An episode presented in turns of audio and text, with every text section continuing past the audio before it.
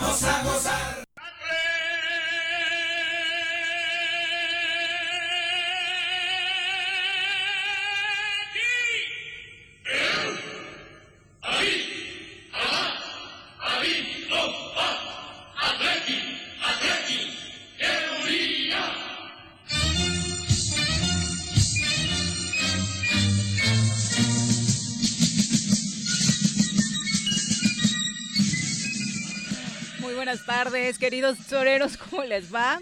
Pues un todo un show aquí en cabina viendo al señor Arrece todavía feliz. Sí. Crudo, no. desvelado. Ustedes juzgarán por la cara que trae el día de hoy. Me parece que este triunfo del Athletic Club Bilbao el día de ayer sobre el Barcelona, además de ser histórico, puede mermar tu salud, Juan José. Fíjate que tiene razón, pero no porque tomé. Llevo desde que prometí, no he tomado. Pero sí, el estrés fue muy grande. Mucho, porque, bueno, para algunos dirán, ese está loco, ¿no? No, pero Paco Santillán me, me cotorrea y la chingada. Ganar la Supercopa de la Liga Española. ¿Alguien le está restando méritos? Paco Me parece que no hay mérito que restarle. Es que es así, Paco, ya ves cómo es. no, bueno, ganar mm. en una semana al Real Madrid y al Barça. Pero, en el, pero cabrón. O sea, en el, en el escenario que quieras, ¿eh? Por eso. Y aparte con la importancia que tuvo. y con el VAR en contra. Y el VAR en contra y la hostia, porque ellos eh, querían esa gran final para ellos y, ayer al Barça, la impotencia. Pero quería remarcar eso, porque ves la alineación, tiene el Atleti 30 jugadores, los 30 vascos. Por ahí tengo el, mapa de cómo vienen. Los 30 tienen la Icurriña, nacionalidad y tienen la Icurriña. ¿Qué es la Icurriña, perdón? La bandera del País Vasco. Pero esa es una regla, ¿no? Sí, sí, histórica. 120 años tiene el Atleti en primera división. Pero lo, lo, remarco siempre porque aquí me tachan de loco. Es un poco el sueño que yo tengo para acá. El País Vasco tiene dos millones y medio de habitantes. De dos millones y medio de habitantes, pues chavos de, de, de, 15 a. de, 12 a, a, 35 años, ¿cuántos? De ahí salen. Y de ahí juegan y de ahí compiten contra estos grandes, contra los todopoderosos. Yo no sé si el Real Madrid sea el mejor del mundo o el Barcelona, pero entre los cuatro o cinco primeros del mundo siempre están. Y ganarle al Barcelona y al Real Madrid en la misma semana, pero jugándose la Supercopa, porque no es lo mismo que un partido liga, ¿no? Aquí había mucho interés, porque encima había mucho dinero por medio, mucho. Y el Atleti de Bilbao, el Athletic Club, porque así es el nombre, ayer hizo, bueno, una gesta creo que heroica en el mundo del fútbol. Pues muchas felicidades. Tampoco me voy más para allá del mundo del fútbol, pero es eso, ¿no? Jugar contra el resto del mundo. Pero él, bueno, yo quería remarcar en lo de aquí, ¿no? Tengo un sueño yo de tener jugadores morelenses, tengo una idea de, fomentar eso, porque se puede, pero tiene que haber una comunión entre los gobiernos, la iniciativa privada, en los equipos y generar todo eso que se tiene en el País Vasco, ¿no? Pero aquí lamentablemente no podemos porque al gobierno del Estado, para empezar, ellos no son morelenses. Entonces, no, para ser jugador del Atleti tienes que ser vasco para ser jugador de Morelos tienes que ser morelense y los que, los que administran el estado son de fuera. No hay manera. tienen las instalaciones podridas, hechas mierda. Están poniendo columpios en el centenario para que jueguen los niños. Qué bonito, cabrón. Puta. Qué bonito, güey. Pero lo que tienes que hacer sí se divierte en los columpios. José. Sí, pero, pero, para, pero la cancha de fútbol, ¿para qué es? Para que vayan los papás con los niños más chiquitos y los eh, hermanitos más grandes o hermanitas jueguen fútbol, cabrón. Pero aquí nadie juega fútbol. En fin, el rollo de ese, la emoción que yo tuve ayer es por eso. Porque el Athletic Club de Bilbao juega con puro vascos hace 120 años. Tiene 24 copas, 3 supercopas y 9 ligas, creo. Es el tercero en trofeos de la liga y nunca ha bajado a segunda división. Siempre ha estado en primera como el Real Madrid y Barcelona, los tres únicos. Y ayer les empinó a los dos. Bueno, pero mi mensaje es para Morelos en el tema del fútbol. No es solo estar feliz por lo que hizo el Atleti, por la gesta que, que las hace de Porque va más allá de lo deportivo, ¿no? Claro. Me parece que son de esos ejemplos que Exacto. rebasan lo que sucede en Exacto. la cancha y que además de darle identidad futbolística a una Claro. ciudad, le dan identidad a un pueblo en general Claro. con la representatividad que sus jóvenes pueden tener siendo figuras en un equipo de fútbol y aparte a través del deporte, ¿no? Que a pesar de todo lo que se dice, tendría que seguir siendo la bandera a través de la cual se enarbolen los valores para la Exacto. juventud sobre todo. Eso, así, bien Es dicho. la una con ¡Vamos para el siete. Atleti! Vamos a presentar a quien usted ya escuchó, nos acompaña hoy en comentarios. En el choro matutino. Jorge En el choro matutino. Jorge ya está aquí. En el choro matutino. ¿Cómo te va, Jorge? Viri, Buenas Juanjo, tardes. auditorio, bien contento de estar aquí con ustedes Qué después bueno. de un par de semanas de, de Ausencia. ausencia. Qué bueno. Tú, viejito, andaba fuera, Viri, anduve fuera y este, después regresé y pues había que guardarse, ¿no? Que es la parte que hay que hacer responsable, a pesar de que ya fui yo este, positivo en COVID, pues hay que cuidarse, ¿no? Y, y así lo determinamos. Perfecto. Me fui a hacer ayer la prueba esa. Ayer. ¿Cuál de todas? La del la que Cotonete. meten el cotonete. PCR. Esa me la hice y afortunadamente salí ¿Dónde te la hiciste? Negativo. con un médico particular. Ok. ¿Sí? Con un médico particular. Ahí Bueno. te cobra mil pesos y tal y te la hacen.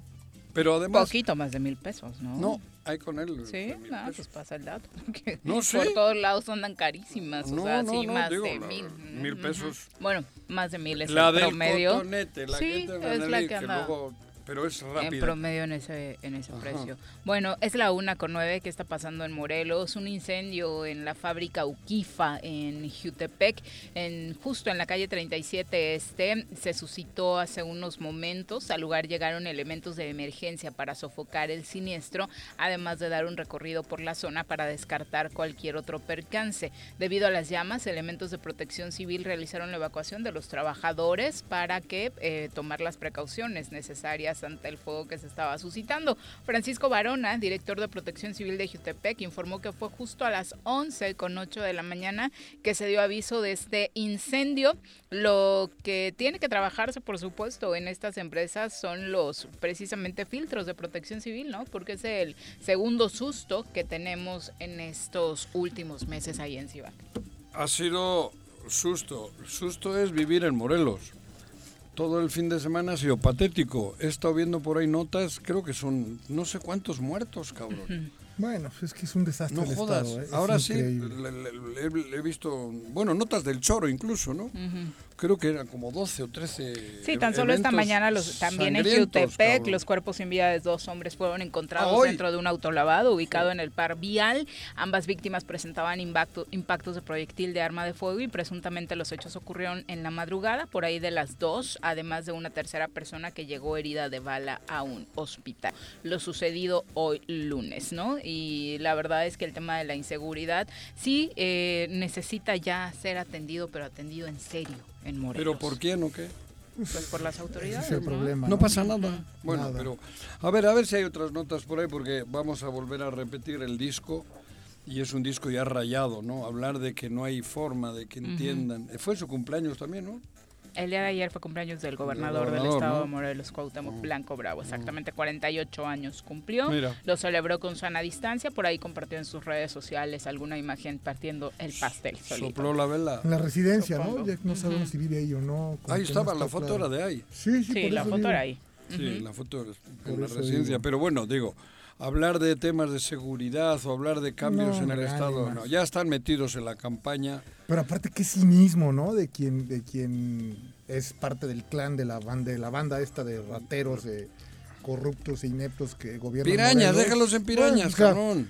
Sí, eh, Es que me, me estresas. lo, lo pirañas y escucho ya, hablar todo de todo lo que dice y pues, pareciera que vive en otro estado. Digo, me queda claro que no es de aquí y hablo del diputado Argüelles, ¿no? Donde Ah. Ya precandidato, ¿no? ya precandidato aceptado, pero habla y, y pareciera que... Ha hecho unos videos bien bonitos. Nos dan clases de, de Cuernavaca. Sí, caray, ¿no? Se ve Sí. que fue a conocer la unidad Morelos por primera vez en su vida. Ajá. Este, pero curioso lo que dice, ¿no? Se le olvida que hasta hace tres años o dos años el alcalde era Cuauhtémoc Blanco, es parte del abandono de la ciudad. Se le olvida que quien hoy en- gobierna es su partido, pues, o sea, así de claro.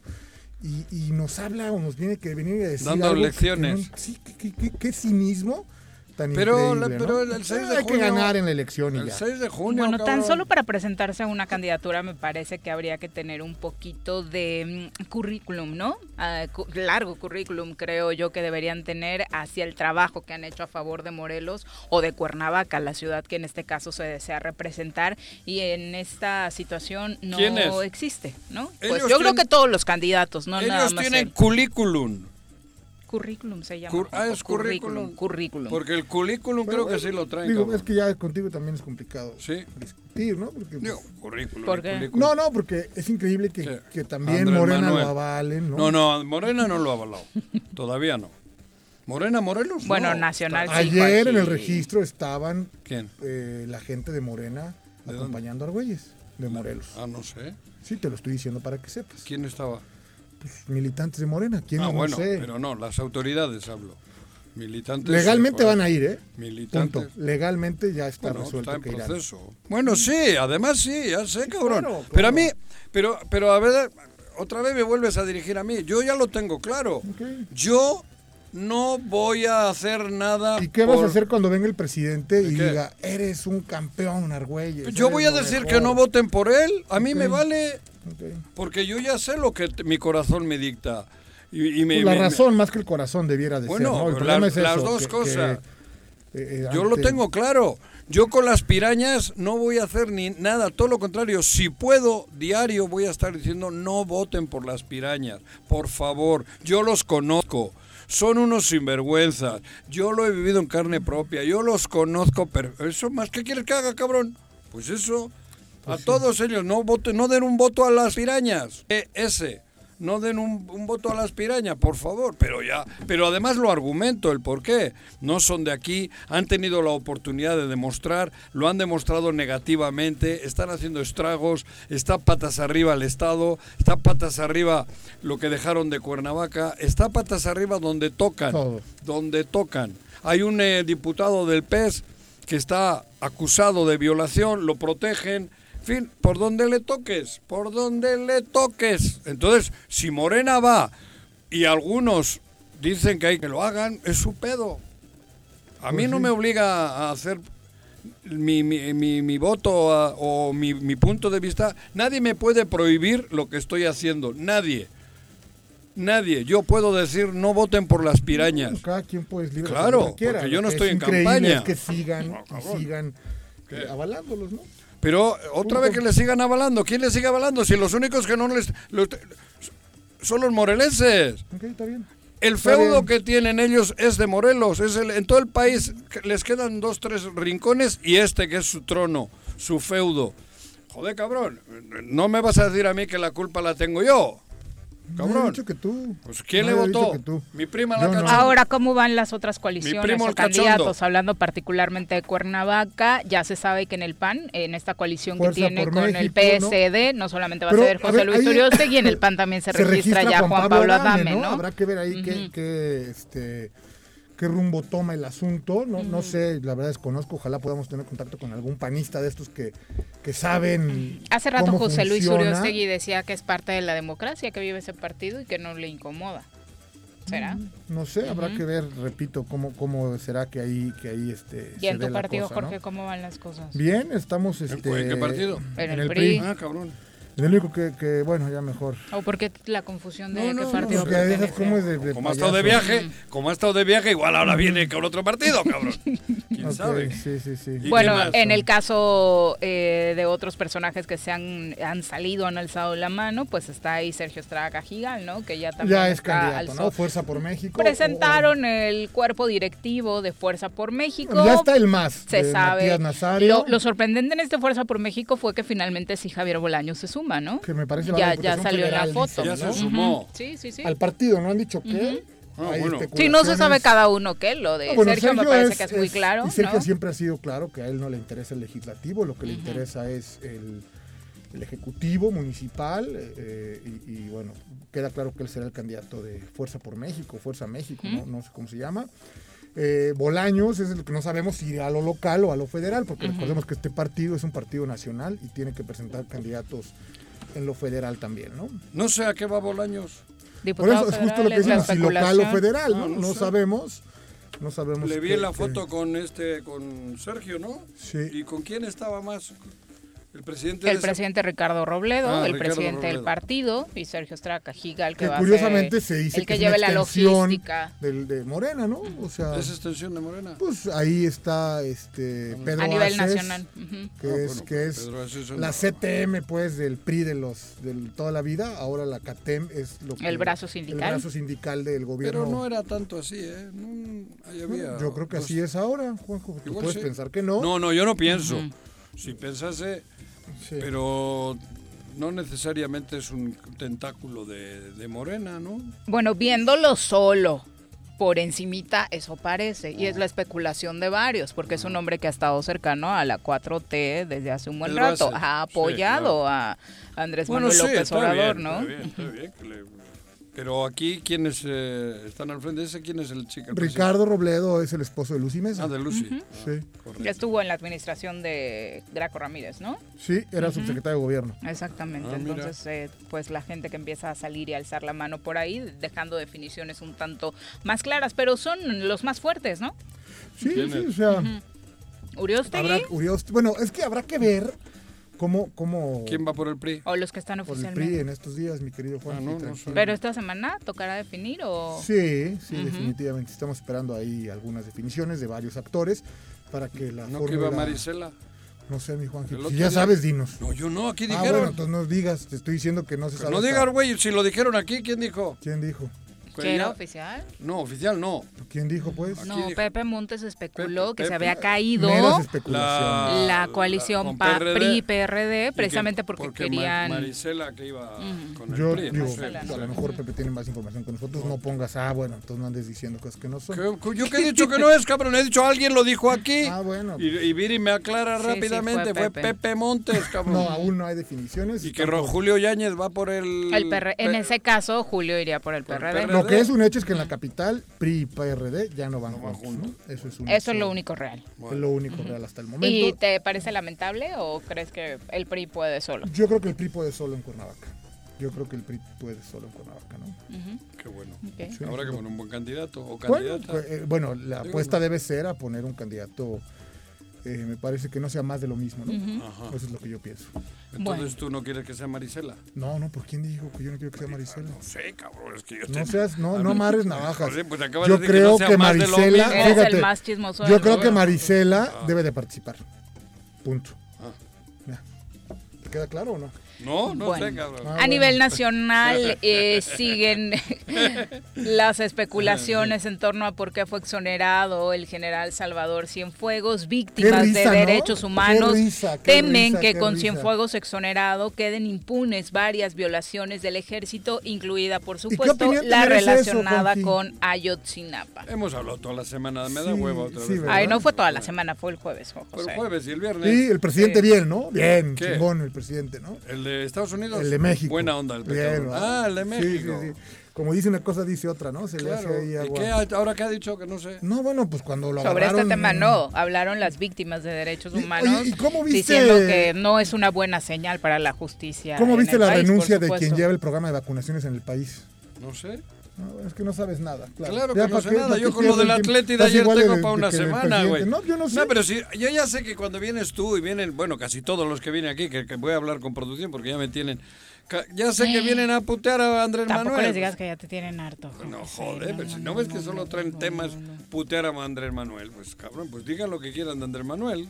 Bueno, el punto es que la encargada del sistema de vacunación en México renunció precisamente por todas estas cosas en las que pues estabas mm, saliendo cosas extrañas, ¿no? Como muchos, ¿Por qué bueno, renunció? algunos políticos presumiendo que ya habían sido Vacunados. vacunados. Algunos eh, también influencers, que son todos estos famosos en redes sociales, también presumiendo que habían sido vacunados. ¿Ah, sí? Entonces, eh, la doctora... eh, La luna regidora en Acapulco, ¿no? Sí, que, que era doctora, que está de licencia como médico, pues, no que madre, ahora es representante Pero bueno, aquí en popular. México se acabó la Sí, se la formó. El a caso Dios. es que Miriam Esther Vera Godoy, quien tenía a su cargo el programa de vacunación universal, presentó su renuncia. Por los malos, malos manejos. Ella dijo que por motivos personales negó que estuviera en desacuerdo con el operativo para aplicar la vacuna anti-COVID. Ya más adelante pues tendremos la versión oficial que de ella si es que decide hablar, ¿no? Si es que le molestaron algunas cosas de cómo se estaban llevando a cabo los protocolos para vacunar en México, donde se tenía claro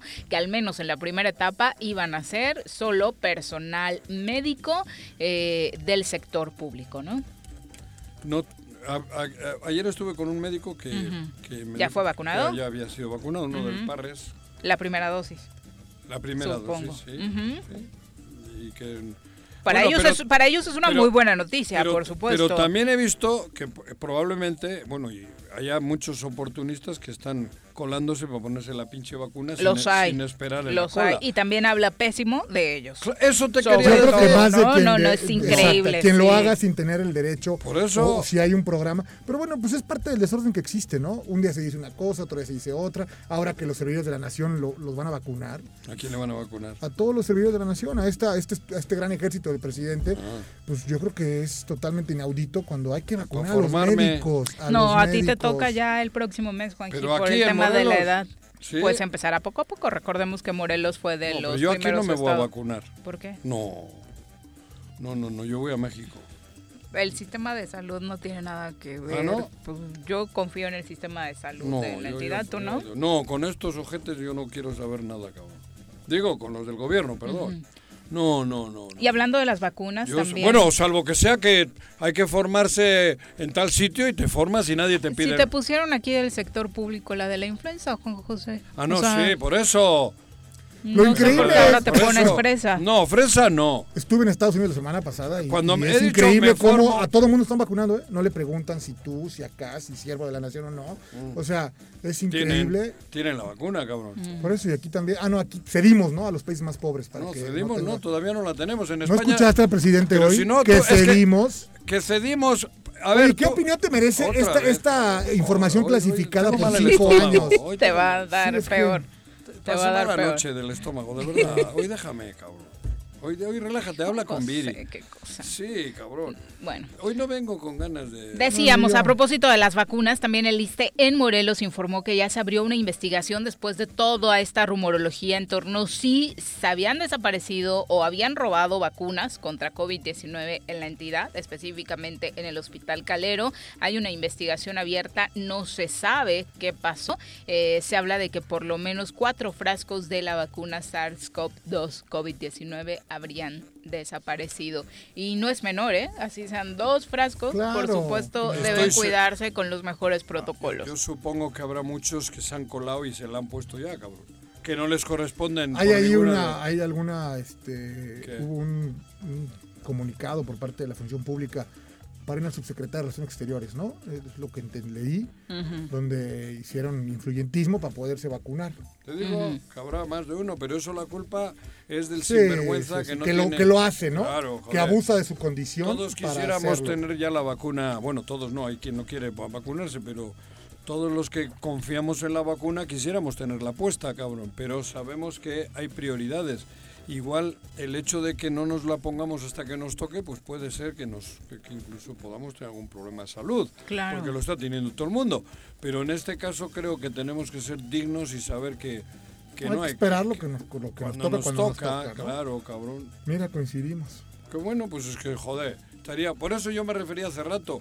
Yo no, no, no podemos recurrir al, al ¿cómo se llama? al compadra, al digo, al influyentismo y esas madres para ponerse una vacuna. El día que digan mayores de 60 años se forman en aquella cola, yo me voy a formar en esa cola, punto. Me pongo mi cachuchita y ya, cabrón. Eso es lo que más o menos Lo que deberá ser, lo que el se deber debe ser, de ¿no? hacer, cabrón. El deber No, ser. Cuando nos vacunan eh, la influenza y eso, eso es de otra manera, porque para eso hay para no, todos. pero ya hay para todos, para todos. Bueno, ya son la una con 26 de la tarde. Nos vamos a una pausa, la primera del día, y los invitamos a participar con sus comentarios, como muchos de ustedes ya lo están haciendo. Dice Carlos García, yo solo vengo. Eh, no recordaba que ya es la una, solo quiero checar a ver cuánta bilis saca hoy Juanjo, No, ¿por porque qué? es la de todos los días. Parece hoy que ya ni bilis trae, ¿eh? Ay, no, la he verdad. tenido mala noche. Chacho Un abrazo para ti, Virginia Colchado también. ¿Cómo pueden escribirnos a través de las redes sociales? También eh, a cabina, señora Rece. 311 60 50. Y vía WhatsApp, Jorge. No, ya El te he jodido. ¿Qué? 4208. 4208. Ah, sí, Ya mira. no está. Volvemos. Poca, ¿eh, directora? Un día como hoy. 18 de enero de 1982. Muere Juan Gorman, arquitecto muralista y miembro de la Escuela Muralista Mexicana, autor del mural de la Biblioteca Central de la UNAM.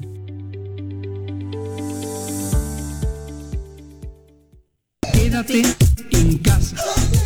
Quédate en casa. Quédate en casa. Quédate en casa. Quédate, quédate, quédate. Y escucha. 11 y recibe 12 meses de servicio de agua potable en Jutepec. En enero obtén 50% de descuento en recargos, gastos de cobranza y limitaciones de meses vencidos. La campaña aplica para tomas habitacionales y residenciales. Más información de la campaña en el número de teléfono 777-319-0082. Ayuntamiento de Jutepec. Gobierno con rostro humano. Cafetería, tienda y restaurante Punto Sano. Contamos con comida vegana y vegetariana, porque nos preocupamos por tu salud. Ven y conoce nuestros productos orgánicos y suplementos alimenticios. Al interior de Plaza Andrómeda, local 19, en calle Pericón, Lomas de la Selva. Contáctanos al 372-3514 o búscanos en Facebook como Punto Sano Cuernavaca.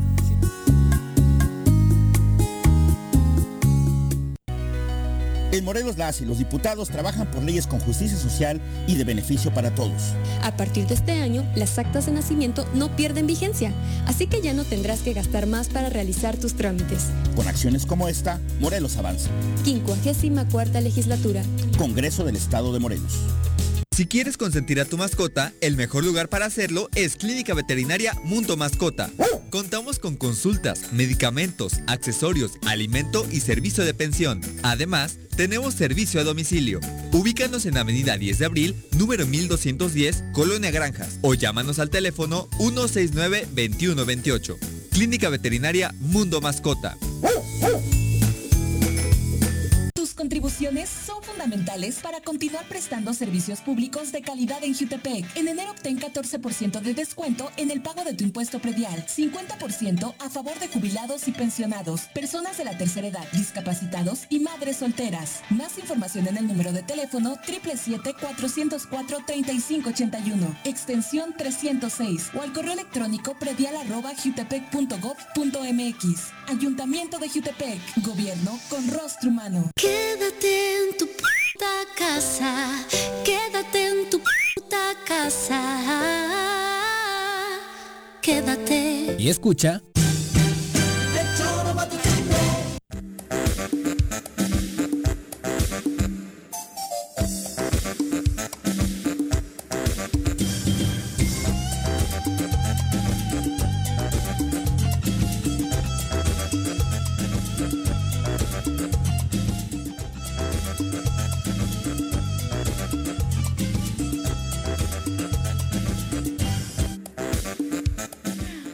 Una con 30 de la tarde. Qué mal huele en la cabina, ¿no? Sí, Juan. ¿Estás bien, Juanjo? ¿Todo bien? No, no puedo, güey. Ok. Bueno, los gases con que se Yo previenen. te recomiendo que te quites también la, la esta de cloro. No de veras, ¿eh? Porque no lo sientes o no has sentido así como que te abruma. Se supone que eso es parte de lo que genera. No, no, Bueno. tengo el estómago mal. Muy Nada mal. más. ¿Se te ve la cara? Bueno, te de terror. No. Bueno, qué bueno que salió negativa tu prueba, ¿eh? Si no estaríamos Ayer- pensando otra no, cosa. No, no, sí la hice. Ayer a las 11 de la mañana me la hice. Vamos a saludar a La quien eh, nos tiene, por supuesto, el reporte del COVID-19. Desde la Academia de Ciencias de Morelos, la doctora Brenda Valderrama nos comparte la información más relevante del coronavirus. Querida doctora, ¿cómo te va? Muy buenas tardes. Muy buenas tardes, Viri, José, Jorge, ¿cómo Hola. andan? Bien, doctora, gracias. Bien, doctora, aunque preocupados, justo hoy el Heraldo de México hizo un recuento de cómo van las estadísticas del COVID-19 en el país y en efecto enero, que aún va en su día 18, ya es el, eh, el que tiene la letalidad más fuerte, el mes con la letalidad más fuerte en México. Mira, tardamos nueve meses en juntar los primeros 10 mil muertos. Los otros 10 mil muertos fueron rapidísimos. Y vamos en una dinámica que podemos llegar a juntarlos en un mes. Y es que esto no se para de alguna manera. Realmente la situación es crítica, es de las más críticas. En el mundo, quizá el otro país que está en una situación así de crítica es Estados Unidos.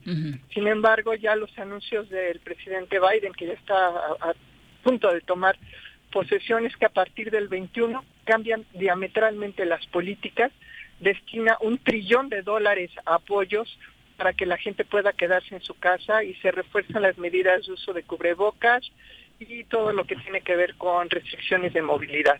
Ellos están actuando correctamente, es la única forma de cortar los contagios. Eso además de las vacunas, pero ya sabemos que las vacunas tienen su propia dinámica y que no va a ser tan rápido ni tan fácil, ni siquiera para ellos. Doctora, el tema de Estados Unidos, por supuesto, llama la atención por la cantidad de la población y demás, pero ¿cuáles serían las diferencias básicas que encontrarías con respecto al manejo de la pandemia en México? ¿Con la de Biden? Ajá. Pues, pues todas. En realidad aquí no ha habido apoyos para evitar que la gente tenga que salir a trabajar. Ha habido una enorme pérdida de empleos, una pérdida de, de oportunidades de, trabajo. Eh, se han cerrado negocios y además pues fue necesario relajar las medidas de restricción. O sea, estamos en semáforo rojo y cada, cada semana se suman más estados que también hay que tomar eso en cuenta. Empezaron siendo tres, ahorita ya son creo que nueve los que ya están en semáforo rojo. Pero es un semáforo rojo eh, eh, Disfrazado. nada más en el papel. porque en, la, en, la, en, la, en la practicidad los gobernadores se vieron en la necesidad de relajar las medidas. Entonces tenemos ahí pues algo que yo he comentado con, con mucho énfasis, que es una distorsión en el mensaje. Por un lado se nos dice que estamos en crisis, que los hospitales están ocupados, saturados, que no hay eh, no hay medicamentos, todo lo que está sucediendo y al mismo tiempo dice, ah, pero puedes salir, puedes usar transporte público, no es necesario que uses cubrebocas, puedes este, sa- salir a trabajar, o sea, bajo una falsa pretensión de que eh, con esta frase de bajo con, bajo todas las medidas eh, sanitarias o con todas las precauciones se pueden hacer cosas y la verdad es que no no se pueden hacer cosas. Realmente es necesario reducir la movilidad bruscamente si queremos que baje esta dinámica que está costando cada vez más más vidas Finalmente, doctora, el proceso de vacunación que llevamos en México ha levantado muchas suspicacias, particularmente en el tema de los colados, todos aquellos que no deberían estar siendo vacunados todavía y están encontrando opciones para filtrarse. Pues creo que eso, es a un nivel en el que se podría controlar si es que hubiera el ánimo de controlarlo. Pero a mí me preocupa más el anuncio de ayer, el haber declinado los envíos de vacunas de Pfizer y haberlos sustituidos por las vacunas Sputnik y Ca- y CanSino. Déjenme decirles, el problema de las vacunas, tanto de, de Sputnik como CanSino, es su baja efectividad. En el caso de la vacuna de Cancino, que sí se publicaron los estudios, la efectividad disminuye conforme avanza la edad de las personas. ¿Por qué? Porque está basada en un virus, en el adenovirus 5, que es un virus de resfriado. Entonces ya cuando pasas de cierta edad es muy probable que en alguna ocasión te haya dado un resfriado y por lo tanto re- eh, desarrollas inmunidad contra ese virus. Y si ese virus el que trae la vacuna, pues te vuelves inmune a la vacuna. Y los datos son muy heterogéneos. Hay países donde 30% de la población adulta ya es resistente a la vacuna y hay países donde el 80% de la población adulta es resistente a la vacuna. O sea, es, es realmente eh, claro que la vacuna de Cancino solamente va a ser útil en jóvenes.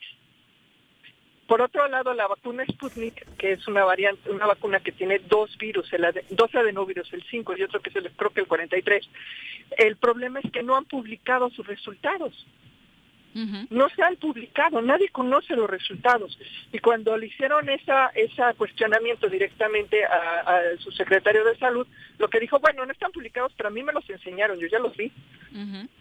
Entonces, pues, generó bastante incomodidad entre la población científica porque en ningún país del mundo pues se puede ah, dar una licencia sanitaria con información confidencial. Tiene que ser información pública, por eso los resultados de las pruebas clínicas se hacen públicos. Finalmente, doctora, el proceso, la elección que se está haciendo de las personas que van a ser eh, vacunadas, este primer filtro con el sector salud, después vienen las personas de la tercera edad y qué va a pasar con todos aquellos que, como decías Jorge, de pronto se quieren por ahí vacunar a, la gente que están siendo conocidos como servidores de la nación. Pues eh, mira, todo depende de la estrategia. ¿sí? Cada país tiene su estrategia. Si en este país les parece la prioridad, esa pues tiene tiene su lógica interna. Hay países donde están vacunando primero a los jóvenes, por ejemplo. Otros países donde donde están vacunando primero a los adultos mayores. Otros países donde eh, eh, están vacunando al azar. ¿Sí? Cada país tiene su estrategia. Eh, a mí lo que me preocuparía más es que no hubiera estrategia. Y eso eso creo que es eh, lo que está en el fondo del- de la discusión entre eh, eh, vacunar a los servidores de la nación o vacunar a los maestros de Chiapas. Yo creo que más bien lo que transmite es que todavía no hay una estrategia. Y a lo mejor esa es la razón de la renuncia de la directora de vacunación, no lo sé. Doctora, pues muchas gracias por la información. ¿Alguna novedad sobre Morelos? Bueno, ya ni siquiera quisiera preguntarte sobre el tema de los decesos porque de nueva cuenta fue un fin de semana en la que te vi compartiendo esquelas. No, para mí es tremendo, es, es, es un tema de que no para, no hay un día que no fallezca un conocido y además eh, la Ciudad de México hizo un estudio muy interesante que desafortunadamente no podremos repetir aquí porque la Secretaría de Salud no comparte nada de información y es que la mayor parte de los contagios en la Ciudad de México son de reuniones familiares, tal como lo dijimos en su momento, ese es el mayor riesgo en este momento de nuestra familia. Pero eh, ya fue, ese fue, eh, ahorita estamos viendo los resultados de las reuniones familiares directas. Ya en las próximas semanas veremos los indirectos. Son personas que se contagiaron en Navidad y Año Nuevo y se regresaron a trabajar. Y ya contagiaron a sus compañeros de trabajo. Claro. Qué terror. Por supuesto que Bueno, esa pues, es una eh, la- medida también en la que debemos cuidarnos muchísimo, doctora, porque este regreso a las oficinas va a ser mucho más riesgoso el tema del contagio. Claro, porque todos bajaron, bueno, no todos, muchas personas bajaron la guardia la guardia. Navidad y Año Nuevo. Y ya estamos viendo los casos. Tengo un, un caso de un colega que, por, como buen científico, hizo todo el, el análisis.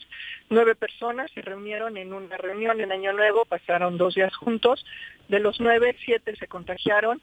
Uno ya falleció y el otro está en terapia intensiva. Es justo la proporción de libros. ¿sí?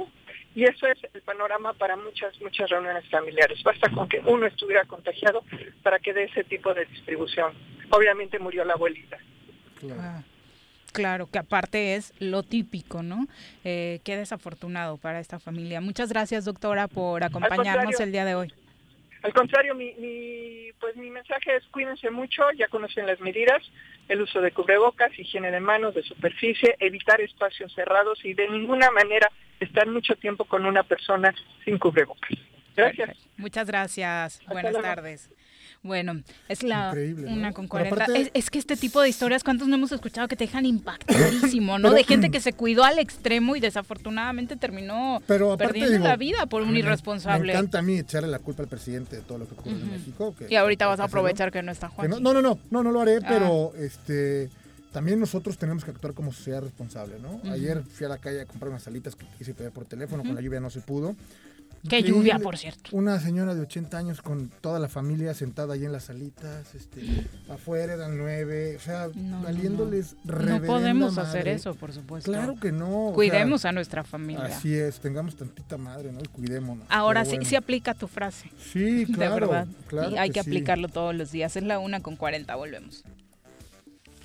Un día como hoy. 18 de enero de 1867.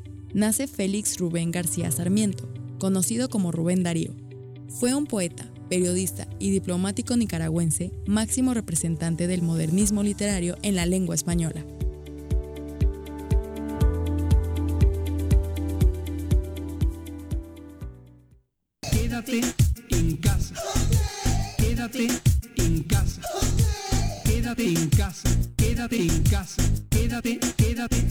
Y escucha.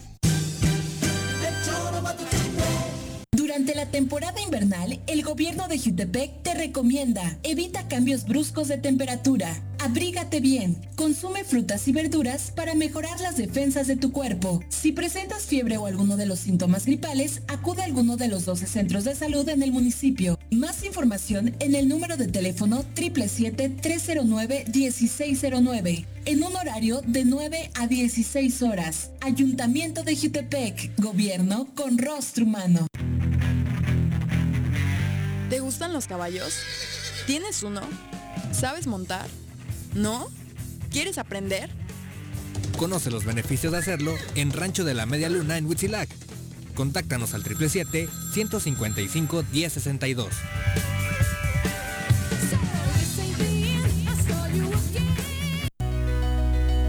En Morelos las y los diputados están cumpliéndole a la ciudadanía. Aplicamos políticas de austeridad y racionalidad del gasto y ya logramos saldar la deuda de 82 millones de pesos que nos heredó la legislatura anterior. Con acciones responsables, Morelos avanza. 54 legislatura. Congreso del Estado de Morelos. ¿Quieres interactuar con nosotros? Búscanos en nuestras redes sociales como El Choro Matutino. Agréganos en WhatsApp al 777-443-4208. ¿Y por qué no? Sintonízanos desde la página web www.elchoromatutino.com. También puedes llamarnos a cabina al 311-6050. De lunes a viernes, de 1 a 3 de la tarde por Radio Desafío. Somos la mejor revista informativa del país. Somos... A pesar de la contingencia, el gobierno con rostro humano de Jutepec continúa apoyándote. No estás sola. En la instancia municipal de la mujer te proporcionamos asesoría jurídica y orientación psicológica. Comunícate al número de teléfono 777-320-3030. Ayuntamiento de Jutepec. Gobierno con rostro humano. Quédate en tu puta casa.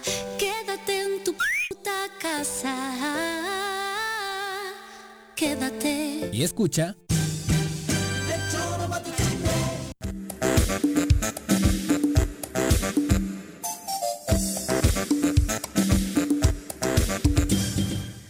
Don Arnaldo Pozas, un abrazo, profe. Dice, excelente inicio de semana. Felicidades a Juanjo por el campeonato y por su cumple. Pues sí, un gran eh, regalo de cumpleaños le dieron a Juanjo de parte de su equipo. 100 Eh, años se dicen fácil, ¿eh? pero sí cuesta mucho trabajo. 96, ¿no? 96, Tampoco exageres, sí, 96. Sí, Albino Baena dice, muy pero muy feliz día para todos los que hacen el Choro. Luis Gómez dice, ya listos para escuchar todas las noticias y los apoyo totalmente. Edu González, gracias por acompañarnos. Luis Gómez también. Eh, Juan López dice, mi hora favorita, la hora de las pirañas. Creo que ya le quieres cambiar el nombre al programa, ¿no, Juan? No lo, no lo vamos a cambiar. La hora de las pirañas la hace Juanjo, pero ahorita ya se fue al baño porque no aguantó el dolor de estómago. Juanji. Virginia Colchado, un abrazo, nos desea feliz inicio de semana. Chacho Matar también te habíamos mandado saluditos. Juan López dice, ¿valdría la pena que Arrece averiguara la madriguera en la que convirtió la piraña la delegación de bienestar?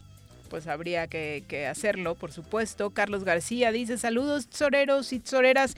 Eh, Yuel JT también abrazo para ti. Paco Carzu desde Cojutla. Antonio Álvaro, eh, saludos, un, un abrazo. Martín Miretti dice lo de las vacunas para los brigadistas es una pésima excusa para vacunar a la gente con ejército, privilegio claro. político.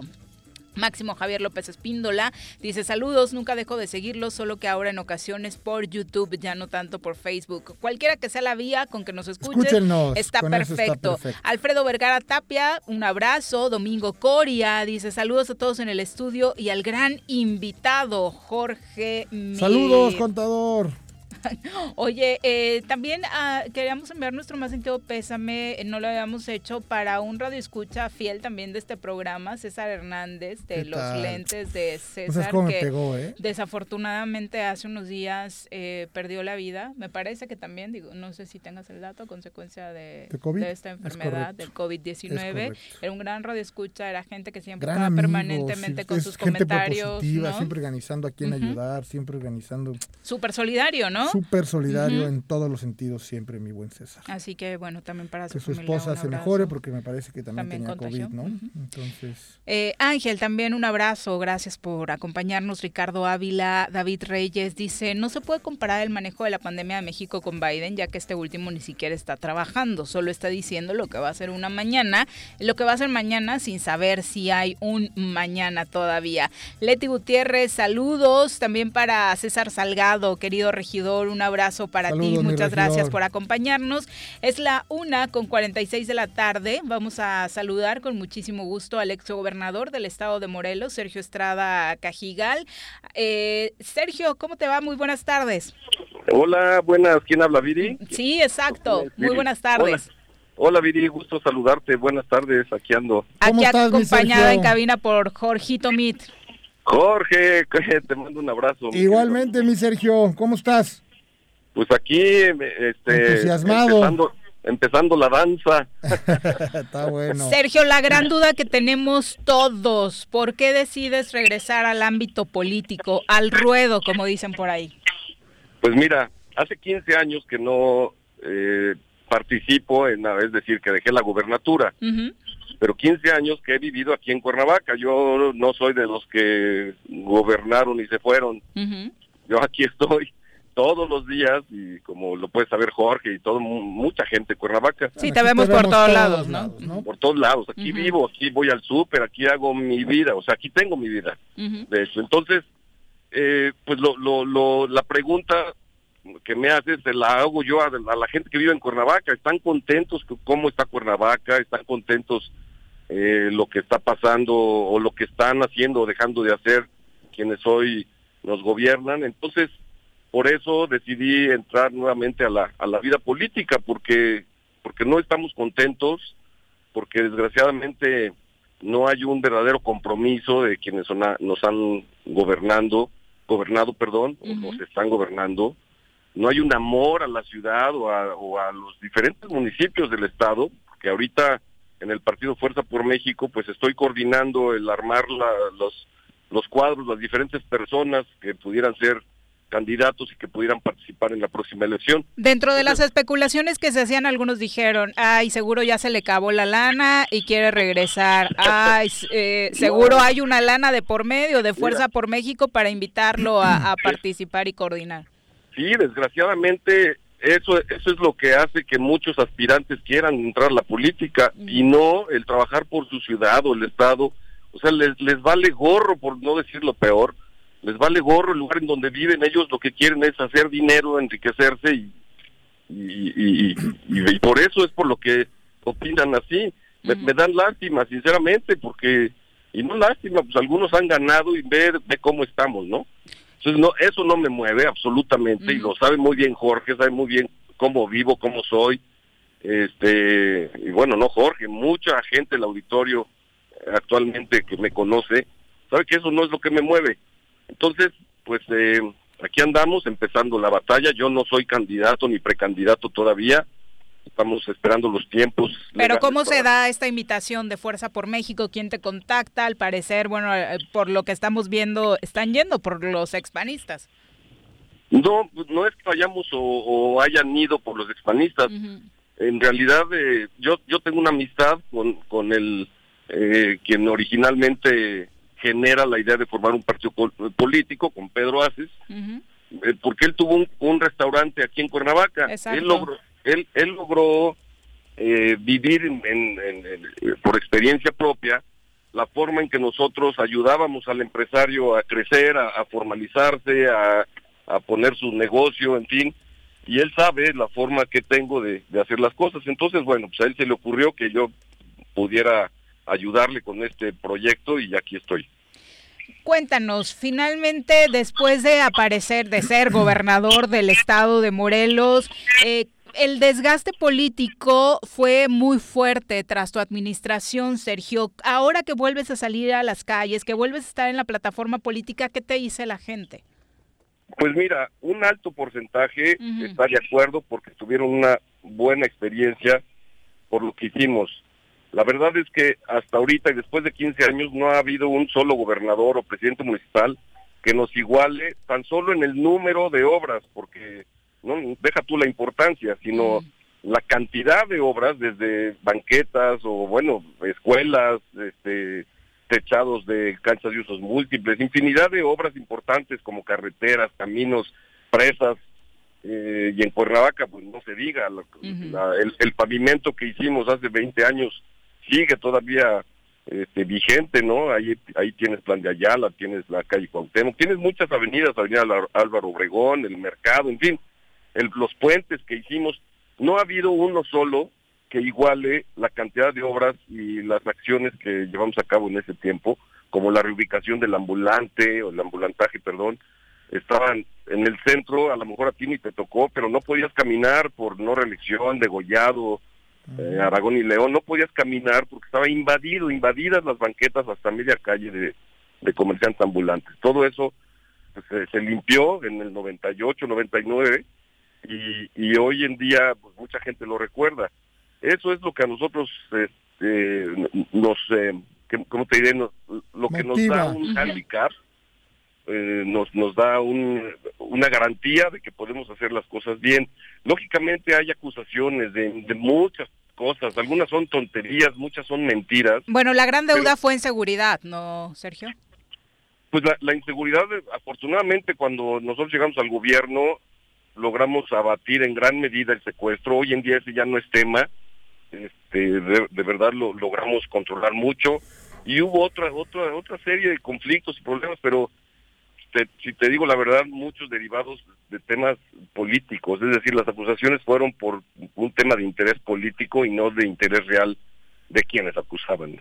Para muchos, eh, bueno, eh, como bien dices, todavía no tienes una precandidatura ni sabemos oficialmente qué va a pasar, pero mucho se ha especulado de que hay un partido que tiene el poder, el dinero en este momento, que es el partido Encuentro Social, eh, eh, gobernado y que ahora ya tiene precandidato a través de la figura de Jorge Argüelles. ¿Qué te significa tener enfrente como representante de, de Fuerza por México un esquema así?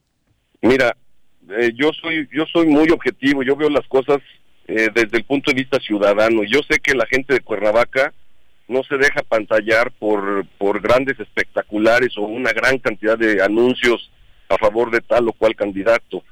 Es decir, eso la gente no le hace caso, la gente vota por la persona eh, que, que le pueda dar un- esperanza y que, que tenga la garantía de que le puede ay- ayudar a, a vivir mejor. Y, y eso creo yo, ya tuvimos experiencias en el pasado, han, han, han perdido candidatos, la presidencia municipal o diputaciones o lo que sea, han perdido rotundamente a pesar de haber gastado muchísimo dinero. Es- esa- en eso no se basa el triunfo, el triunfo electoral en Cuernavaca y en Morelos.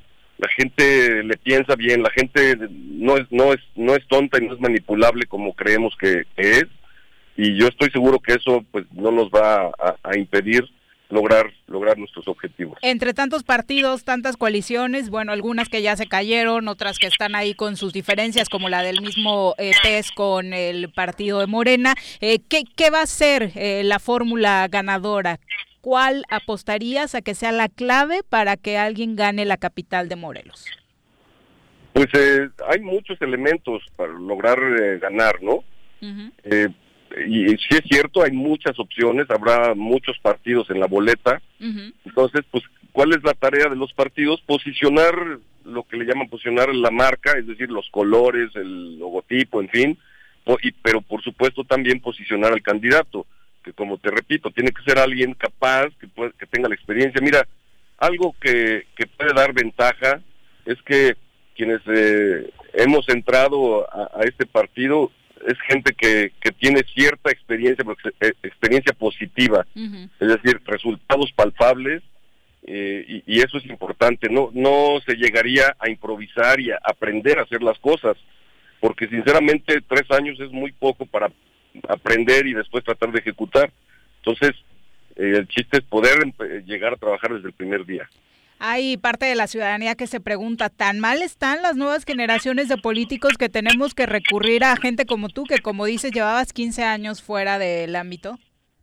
Pues, eh, pues eso contéstenselo ustedes, la verdad. Ve nada más quiénes son eh, los, los candidatos, ¿no? Y bueno, yo no soy nadie para descalificar a nadie, pero pues eso ya lo podrá calificar cada, cada ciudadano. Oye, el regidor César Salgado dice que en efecto hi- hiciste un buen trabajo como alcalde, pero no tenías una deuda, tenías más presupuesto libre que las actuales administraciones, que justamente el gran problema de todos los municipios, no solo de Cuernavaca, es la increíble deuda generada. No, por supuesto que sí, pero no importa si hay deuda o no. Yo, yo recibí el ayuntamiento en el 97 con una gran deuda y cuando lo dejo, lo dejo con números positivos en, en la caja y igualmente eh, trabajando eficientemente y con una modernización administrativa que no tuvo precedentes en la historia. Lo mismo el sistema de agua potable, yo- nosotros lo dejamos trabajando muy bien como relojito con agua potable en la mayoría de las colonias no es que haya tenido más dinero, es que no se robaba el dinero y no acostumbrábamos eh, despilfarrar ni gastarlo en cosas innecesarias. Las obras que se hicieron eran necesarias y la verdad es que esa es la gran diferencia de la gente capaz a la gente improvisada. Quien Claro. quiere llegar al poder por el poder, pues no sabe administrar. Velo con lo, con lo, que- lo que estamos viviendo. Y que el chiste es que sepas administrar y cu- saber cuidar desde el- las plumas que se consumen en el en la administración o las computadoras, en fin. Es decir, hay que saber dónde dirigir el dinero para hacerlo eficiente y al mismo tiempo pues limpiar las deudas. Yo sé que el reto es grande, hay una deuda muy grande. Y, y, si ese fuera el caso, yo le diría a César, que me cae muy bien y lo saludo con muchísimo aprecio y mucho gusto, yo le diría, bueno, ¿y por qué los que siguieron no tuvieron el mismo ritmo de obras y ejecuciones de, obra y de, de cosas eh, a favor de Cuernavaca? ¿Por qué no se han repavimentado las calles que nosotros pavimentamos hace 20 años, que ya tienen deterioro? ¿O por qué no siguieron con otras colonias? o En fin, hay muchos, muchos ejemplos.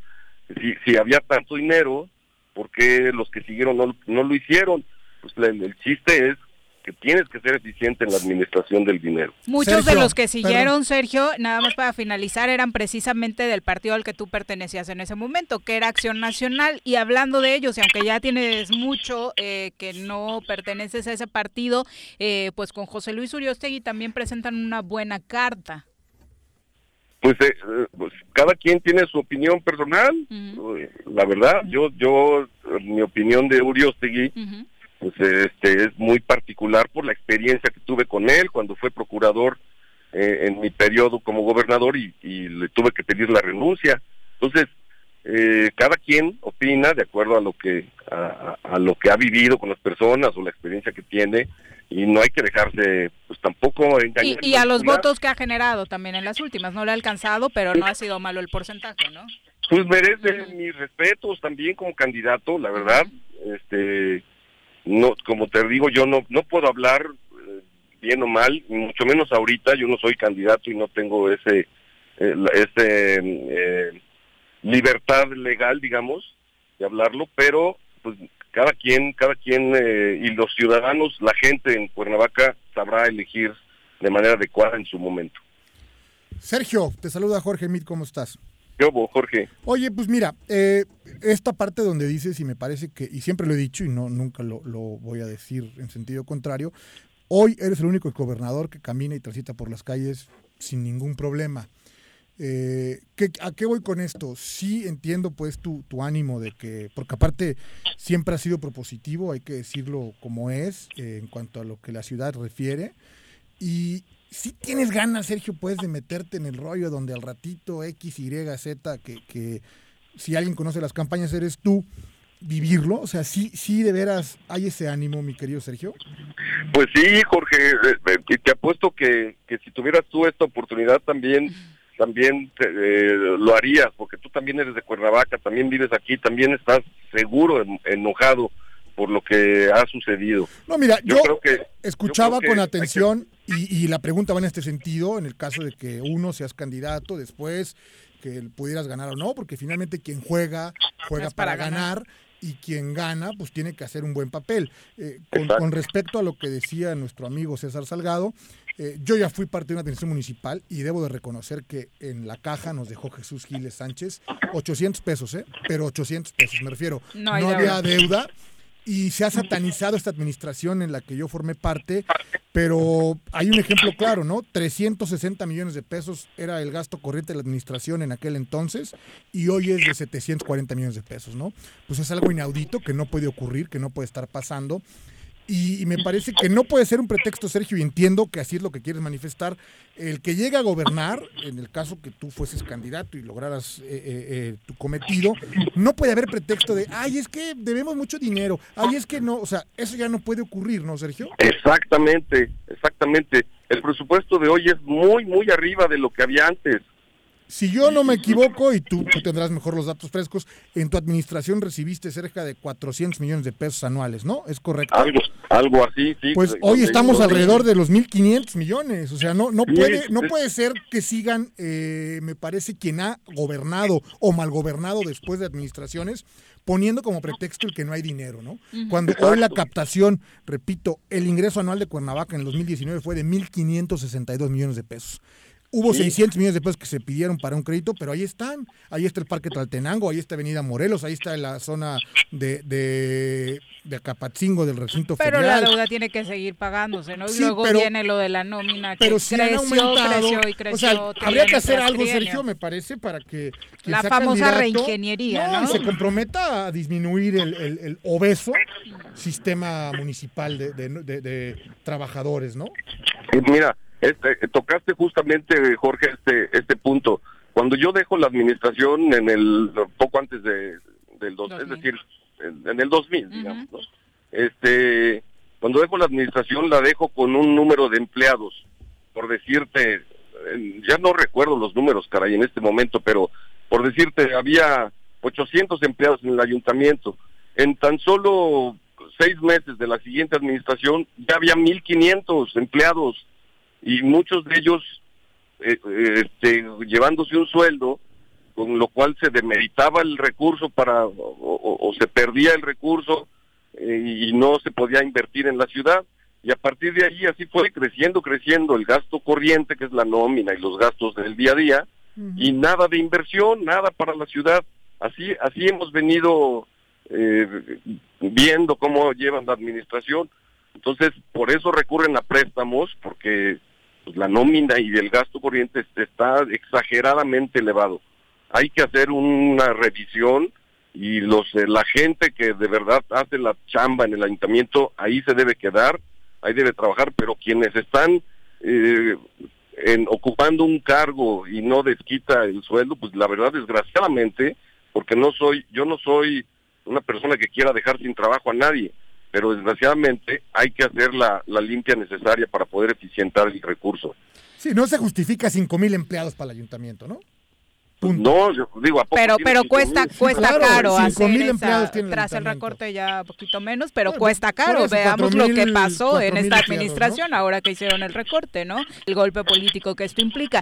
Tengo mucha gente a- azul o ex azul, ya no sé de algunos, pero enviándote mensajes de apoyo. ¿Va a ser también ese un trabajo interesante, jalar votos panistas? Pues yo creo que se van a venir en automático. pero bueno, no sé, el chiste es que todos, todos voten por, por el mejor, ¿no? Ellos ya tendrán oportunidad de, de analizar, de elegir, y el chiste es que gane el mejor, y ya. Pregunta, Sergio no se va a rajar. No, hombre, qué O sea, lo digo, lo digo por, por, familia y hay que no, hacer no, algo. bueno, a ver, y repito, y partamos del punto donde yo reconozco esta parte donde Sergio Estrada Cajigal camina por las calles de Cuernavaca, anda en su pick-up Honda de hace 10 años, se baja en el súper, se baja en el cine, se echa un taco en el Charlie, conoce la ciudad. eh, o sea, esa parte me parece que es este Es clara, clara y contundente, ¿no? Quienes de aquí somos, eso lo tenemos claro. Porque aparte, eh, somos muchos los que somos más que queremos que esto sea diferente, ¿no? Y, y los que aquí nos vamos a quedar, aquí decidimos por obligación o por o herencia o por lo que sea, pero de aquí no nos vamos a mover. Eso es un hecho claro y contundente. Lo que voy es con esta campaña tan agresiva, y te lo digo con claridad, hay un acercamiento fuerte o muy claro por parte de quien es el, el tutor del partido Fuerza México, que es mi amigo Pedro Aces, y como bien dices, recuerdo que lo ayudaste cuando tenía su restaurante en alta tensión. Te garantizo que de los candidatos que hoy saben no tienen idea cuál es alta tensión, ni qué casa, ni, ni, que, ni qué casa. Pedro existía, ¿no? O sea, si les preguntamos, bueno, no van a tener la menor idea. Que esta cercanía con el presidente de la República no haga para que en Cuernavaca se afloje. No, yo creo que no. Este, de ninguna manera. Yo creo que si es cercano o no es cercano al presidente, pues es algo muy, muy, muy diferente a gobernar Cuernavaca, ¿no? Digo, a lo mejor de algo puede servir para tener recursos eh, inmediatos o a la hora que sea, pero tener recursos para avanzar. Lo que nos debe preocupar es Cuernavaca y, y, eso creo yo que, que puede suceder. Sergio, eh, ¿te sientes con la calidad moral precisamente para omitir estas opiniones que nos dices sobre las diferentes administraciones municipales que pasaron después de ti, por emitir opiniones, por ejemplo, eh, de la actual administración que gobierna Morelos? Eh, ¿Puedes, como dice Jorge, caminar realmente con la frente en alto? Te lo puedo asegurar que sí. Este, fíjate que las acusaciones que he, he visto, eh, sinceramente son puras vaciladas, ¿no? Que si el helicóptero del amor, que si soy golpeador de mujeres, que si puras, puras, verdaderamente puras vaciladas. Yo los invito a que a que eh, analicen a fondo o me pregunten ya después eh, a, fondo este cómo han, cómo han sucedido las cosas y se, se darán cuenta que es puro invento, puro chisme. Mira, me, me pueden acusar de todo, menos menos de, de eso, por, por- no me pueden acusar de corrupto, no me pueden acusar, acusar de desvío de recursos o de enriquecimiento inexplicable. Entonces inventan cualquier cosa pues para, para tratar de, de contrarrestar el hándicap que tenemos gracias a los resultados de trabajo, ¿no? Sobre la actual administración gubernamental, eh, Sergio, compártenos tu opinión. Pues eh, me reservo mi opinión, porque eh, digo, no estamos contentos, pero pero eh, yo creo que podrían haber tenido muchos mejores resultados ya después del casi tres años, ¿no? Ok, pues esperemos platicar contigo ya que las cosas estén un poquito más definidas. Y sobre Claro. todos estos temas que bien dices, para aclararle a la ciudadanía si es que hay, hay algo que aclarar sobre esas leyendas urbanas. Sí, claro que sí, con muchísimo gusto. Sergio, muchas gracias por la comunicación. Muy buenas tardes. Al contrario, muchas gracias, felicidades y que tengan un buen año y saludos, abrazo. fuerte. Igualmente. Abrazo, mi Un Sergio, abrazo. suerte. Son las 2 con 8. Regresamos. Un día como hoy. 18 de enero de 1938. Comienzan a circular los nuevos billetes de una peseta en España, por decreto del gobierno provisional.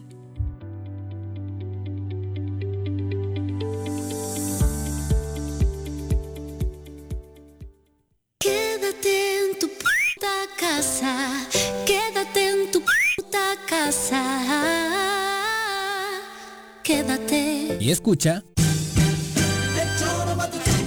Tus contribuciones son fundamentales para continuar prestando servicios públicos de calidad en Jutepec. En enero obtén 14% de descuento en el pago de tu impuesto predial, 50% a favor de jubilados y pensionados, personas de la tercera edad, discapacitados y madres solteras. Más información en el número de teléfono 777-404-3581, extensión 306 o al correo electrónico predial arroba jutepec.gov.mx. Ayuntamiento de Jutepec, gobierno con rostro humano. Si quieres consentir a tu mascota, el mejor lugar para hacerlo es Clínica Veterinaria Mundo Mascota.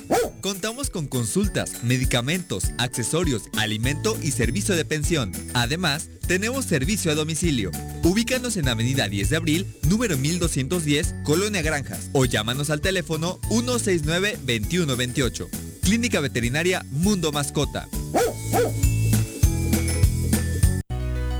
En Morelos las y los diputados trabajan por leyes con justicia social y de beneficio para todos. A partir de este año, las actas de nacimiento no pierden vigencia, así que ya no tendrás que gastar más para realizar tus trámites. Con acciones como esta, Morelos avanza. 54 legislatura. Congreso del Estado de Morelos. Cafetería, tienda y restaurante Punto Sano. Contamos con comida vegana y vegetariana, porque nos preocupamos por tu salud. Ven y conoce nuestros productos orgánicos y suplementos alimenticios, al interior de Plaza Andrómeda, local 19, en calle Pericón, Lomas de la Selva. Contáctanos al 372-3514 o búscanos en Facebook como Punto Sano Cuernavaca. 11 y recibe 12 meses de servicio de agua potable en Jutepec. En enero obtén 50% de descuento en recargos, gastos de cobranza y limitaciones de meses vencidos. La campaña aplica para tomas habitacionales y residenciales. Más información de la campaña en el número de teléfono 777-319-0082. Ayuntamiento de Jutepec. Gobierno con rostro humano. Quédate en casa. Quédate en casa. Quédate en casa. Quédate en casa. Quédate, quédate, quédate. Y escucha.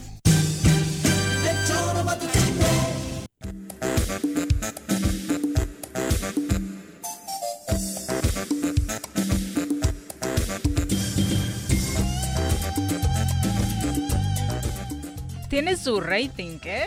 O sea, No, bueno. hay un nicho de mercado, Claro. creo yo, por los comentarios que estoy leyendo, de mucho panista enojado con lo que está haciendo la Porque aparte el asunto del panista es que no de, bueno, habrá que ver la combinación. Hoy se siente o se presume que la dirigencia panista jalará con un no panista, ¿no?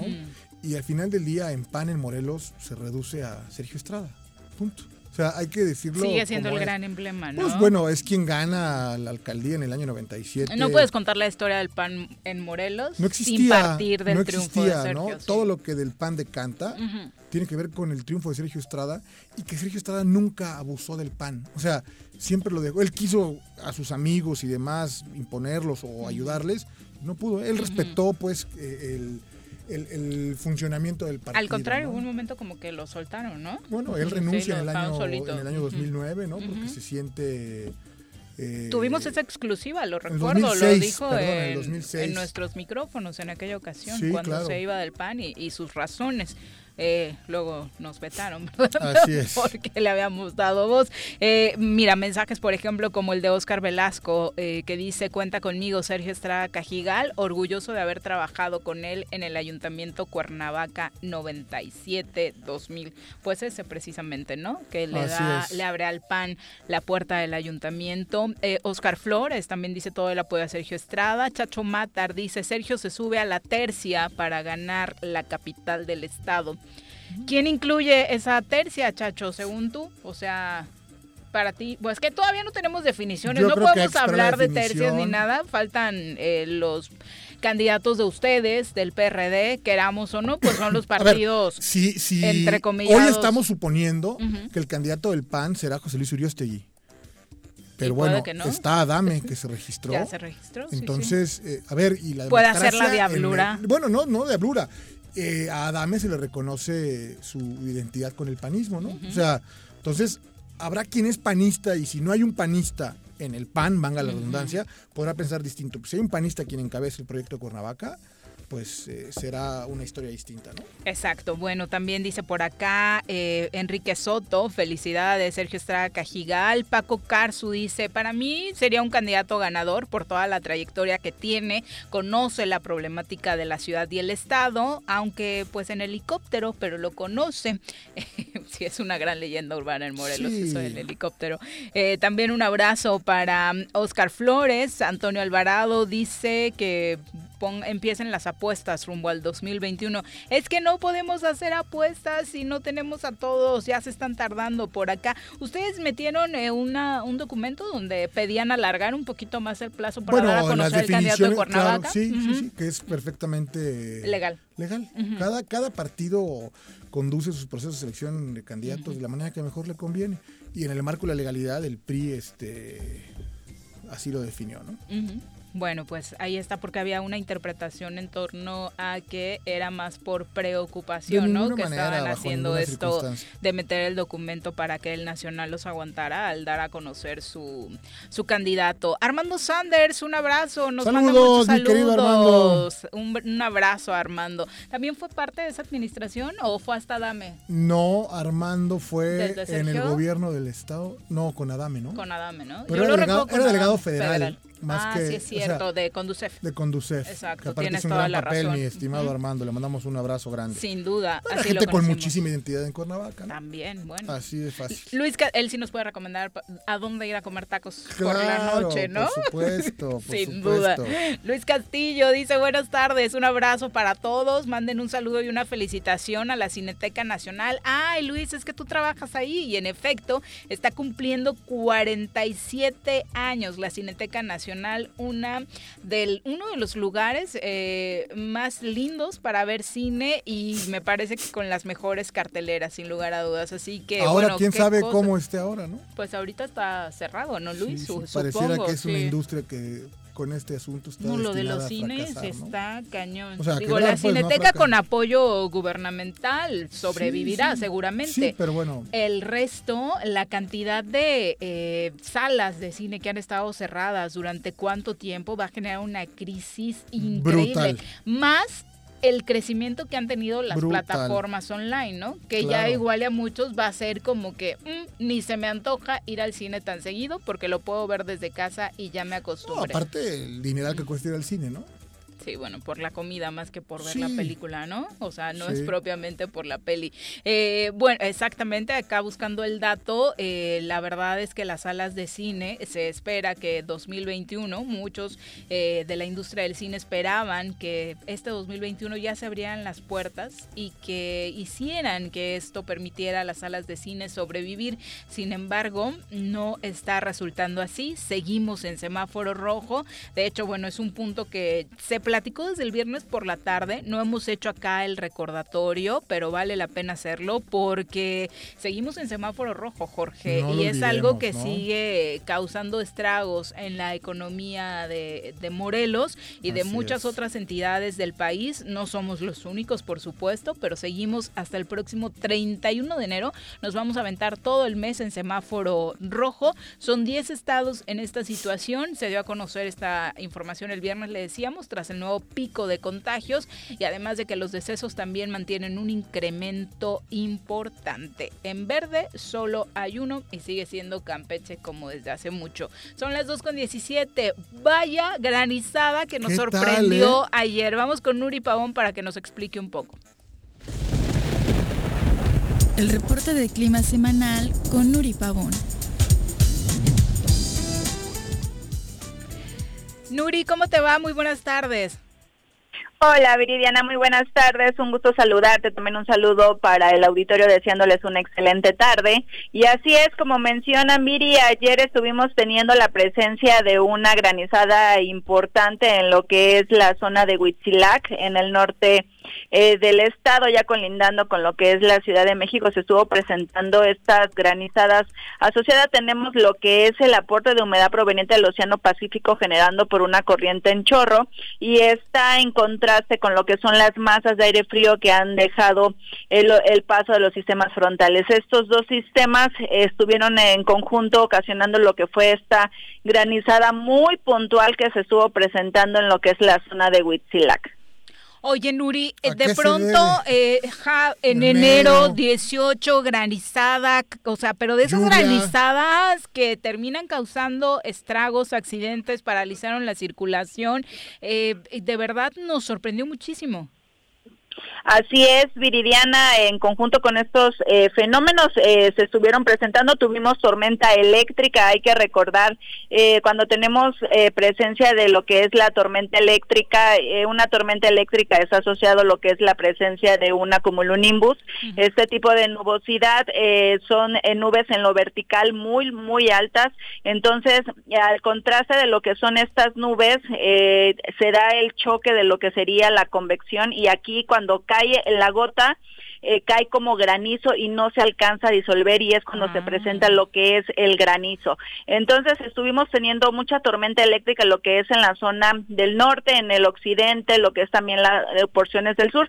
Sin embargo, nada más se, subió, se tuvo presencia de esta granizada y aparte fue importante que sí llegó a cubrir eh, de manera considerable lo que es eh, eh, la superficie. Eh, se estuvo presentando, por lo tanto, esta lo que es esta granizada, pero no es extraño que se lleguen a presentar en estas fechas. Nuri, te saluda Jorge Mit, buena tarde. Entonces, es Muy perfectamente normal que esto ocurra. No se está acabando el mundo, digo, porque de pronto a todos nos entra Y es que también el sábado global, cayó un ¿no? tormentón. Exactamente. Así es, eh, estuvimos teniendo eh, pronóstico de lo que sería la lluvia. Eh, siempre ponemos una nota de que no se descarta caída de granizo. ¿Por qué? Porque cuando se tiene tormenta eléctrica, eh, es, hay probabilidad de que tengamos también la caída de granizo. En muchas ocasiones no se llega a, a, este, a caer o no se llega a a distinguir este granizo en la superficie, pero cuando hay tormenta eléctrica es que hay probabilidad de que vayamos a tener este tipo de fenómenos. Y eh, se puede dar tanto en el mes de enero también como la los meses eh, de precipitaciones que es en el mes de vera, los meses de verano, que es cuando también llegamos a tener mucha tormenta eléctrica y también tenemos la presencia del granizo. Perfecto. Oye, finalmente, Nuri, cuéntanos cómo va a estar el pronóstico para esta semana. Claro que sí. Eh, vamos a estar esperando eh, lo que serían las siguientes horas. Ahorita se estuvo presentando lo que es cielo despejado. Esto permitió la recuperación de las temperaturas máximas. Estuvimos teniendo todos los, los días anteriores eh, temperaturas templadas a cálidas. Hoy tuvimos una recuperación importante en lo que es la zona metropolitana de Cuernavaca, una máxima de 27 grados. Estuvimos amaneciendo una mañana fría. Estuvimos teniendo de 9 a 10 grados. En lo que son los altos de Morelos, mínimas de 4, en lo que sería la máxima, estamos hablando de Huitzilac, de 17 a 18 grados. En el oriente, para Cuautla, temperaturas mínimas de aproximadamente 10 a 12 grados, con una máxima de 27, y en la zona sur, Jojutla, vamos a estar esperando eh, temperaturas máximas de 33 a 34 grados, hoy una mínima de, de 14 grados centígrados. Hoy tenemos de nuevo pronóstico de lluvia, sin embargo no lluvias eh, tan considerables como los lo que fue el fin de semana. Vamos a estar esperando lluvias dispersas de 0.1 a 5 milímetros. Eh, se ven en las porciones del norte, también en algunas porciones de lo que es el oriente, ya colindando con lo que es el estado de Puebla, en algunas porciones del centro y muy puntuales en lo que es Puente de Ixtla, Jojutla y en lo que es la zona sur del estado. Estas condiciones nuevamente se están este, relacionando a lo que es el aporte de, de aire húmedo y cálido que tenemos del Océano Pacífico y es que nos está generando estas condiciones. Para los siguientes días les seguimos recordando las redes sociales en Twitter, arroba con agua OCB. Aquí vamos a tener una actualización del pronóstico del tiempo y por supuesto el día de mañana, martes aproximadamente a las 3 de la tarde, subimos un pronóstico a largo plazo que ya es de 96 horas y ya abarcaría hasta el día viernes. Perfecto, Perfecto. Nuri, muchas gracias. Muy buena tarde. Buenas tardes. Sí, lo increíble del estado de Morelos era que mientras en la zona norte nos reportaban esta granizada, en la zona sur, en Teques, Está el soleado, calor. maravilloso y Es demás. parte, no, ¿no? pero aparte deja de llover y granizar y al segundo sale el sol, ¿no? Es parte Sí. de lo que Las aquí postales con el arco iris Exacto. también fueron una constante. Y la gente, ¿no? Como los que se quedan en la moto. No. Qué impresión. Sí, sí, de- es que de verdad se puso Son- impresionante sí, la sí, autopista. Sí. Luego, por supuesto, hubo gente que también compartió el cómo quedaron de hermosos los paisajes para los que no andaban en carretera en ese momento y también era una maravilla. Son las 2.23, vámonos eh, a una pausa y regresamos con más. Puta casa, quédate en tu puta casa. Quédate. Y escucha. Pesar de la contingencia contingencia, el gobierno con rostro humano de Jutepec continúa apoyándote. No estás sola. En la instancia municipal de la mujer te proporcionamos asesoría jurídica y orientación psicológica. Comunícate al número de teléfono 777-320-3030. Ayuntamiento de Jutepec. Gobierno con rostro humano. ¿Quieres interactuar con nosotros? Búscanos en nuestras redes sociales como El Choro Matutino. Agréganos en WhatsApp al 777-443-4208. ¿Y por qué no? Sintonízanos desde la página web www.elchoromatutino.com. También puedes llamarnos a cabina al 311-6050. De lunes a viernes, de 1 a 3 de la tarde por Radio Desafío. Somos la mejor revista informativa del país. Somos... En Morelos las y los diputados están cumpliéndole a la ciudadanía. Aplicamos políticas de austeridad y racionalidad del gasto y ya logramos saldar la deuda de 82 millones de pesos que nos heredó la legislatura anterior. Con acciones responsables, Morelos avanza. 54 legislatura. Congreso del Estado de Morelos. ¿Te gustan los caballos? ¿Tienes uno? ¿Sabes montar? ¿No? ¿Quieres aprender? Conoce los beneficios de hacerlo en Rancho de la Media Luna en Huitzilac. Contáctanos al 777-155-1062.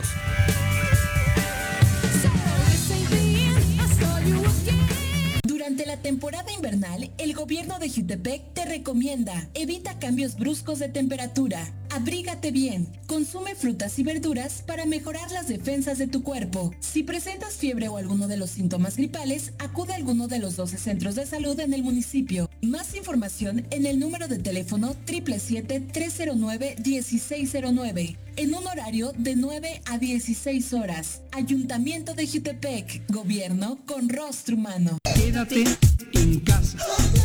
Quédate en casa. Quédate en casa. Quédate en casa. Quédate, quédate, quédate. Y escucha...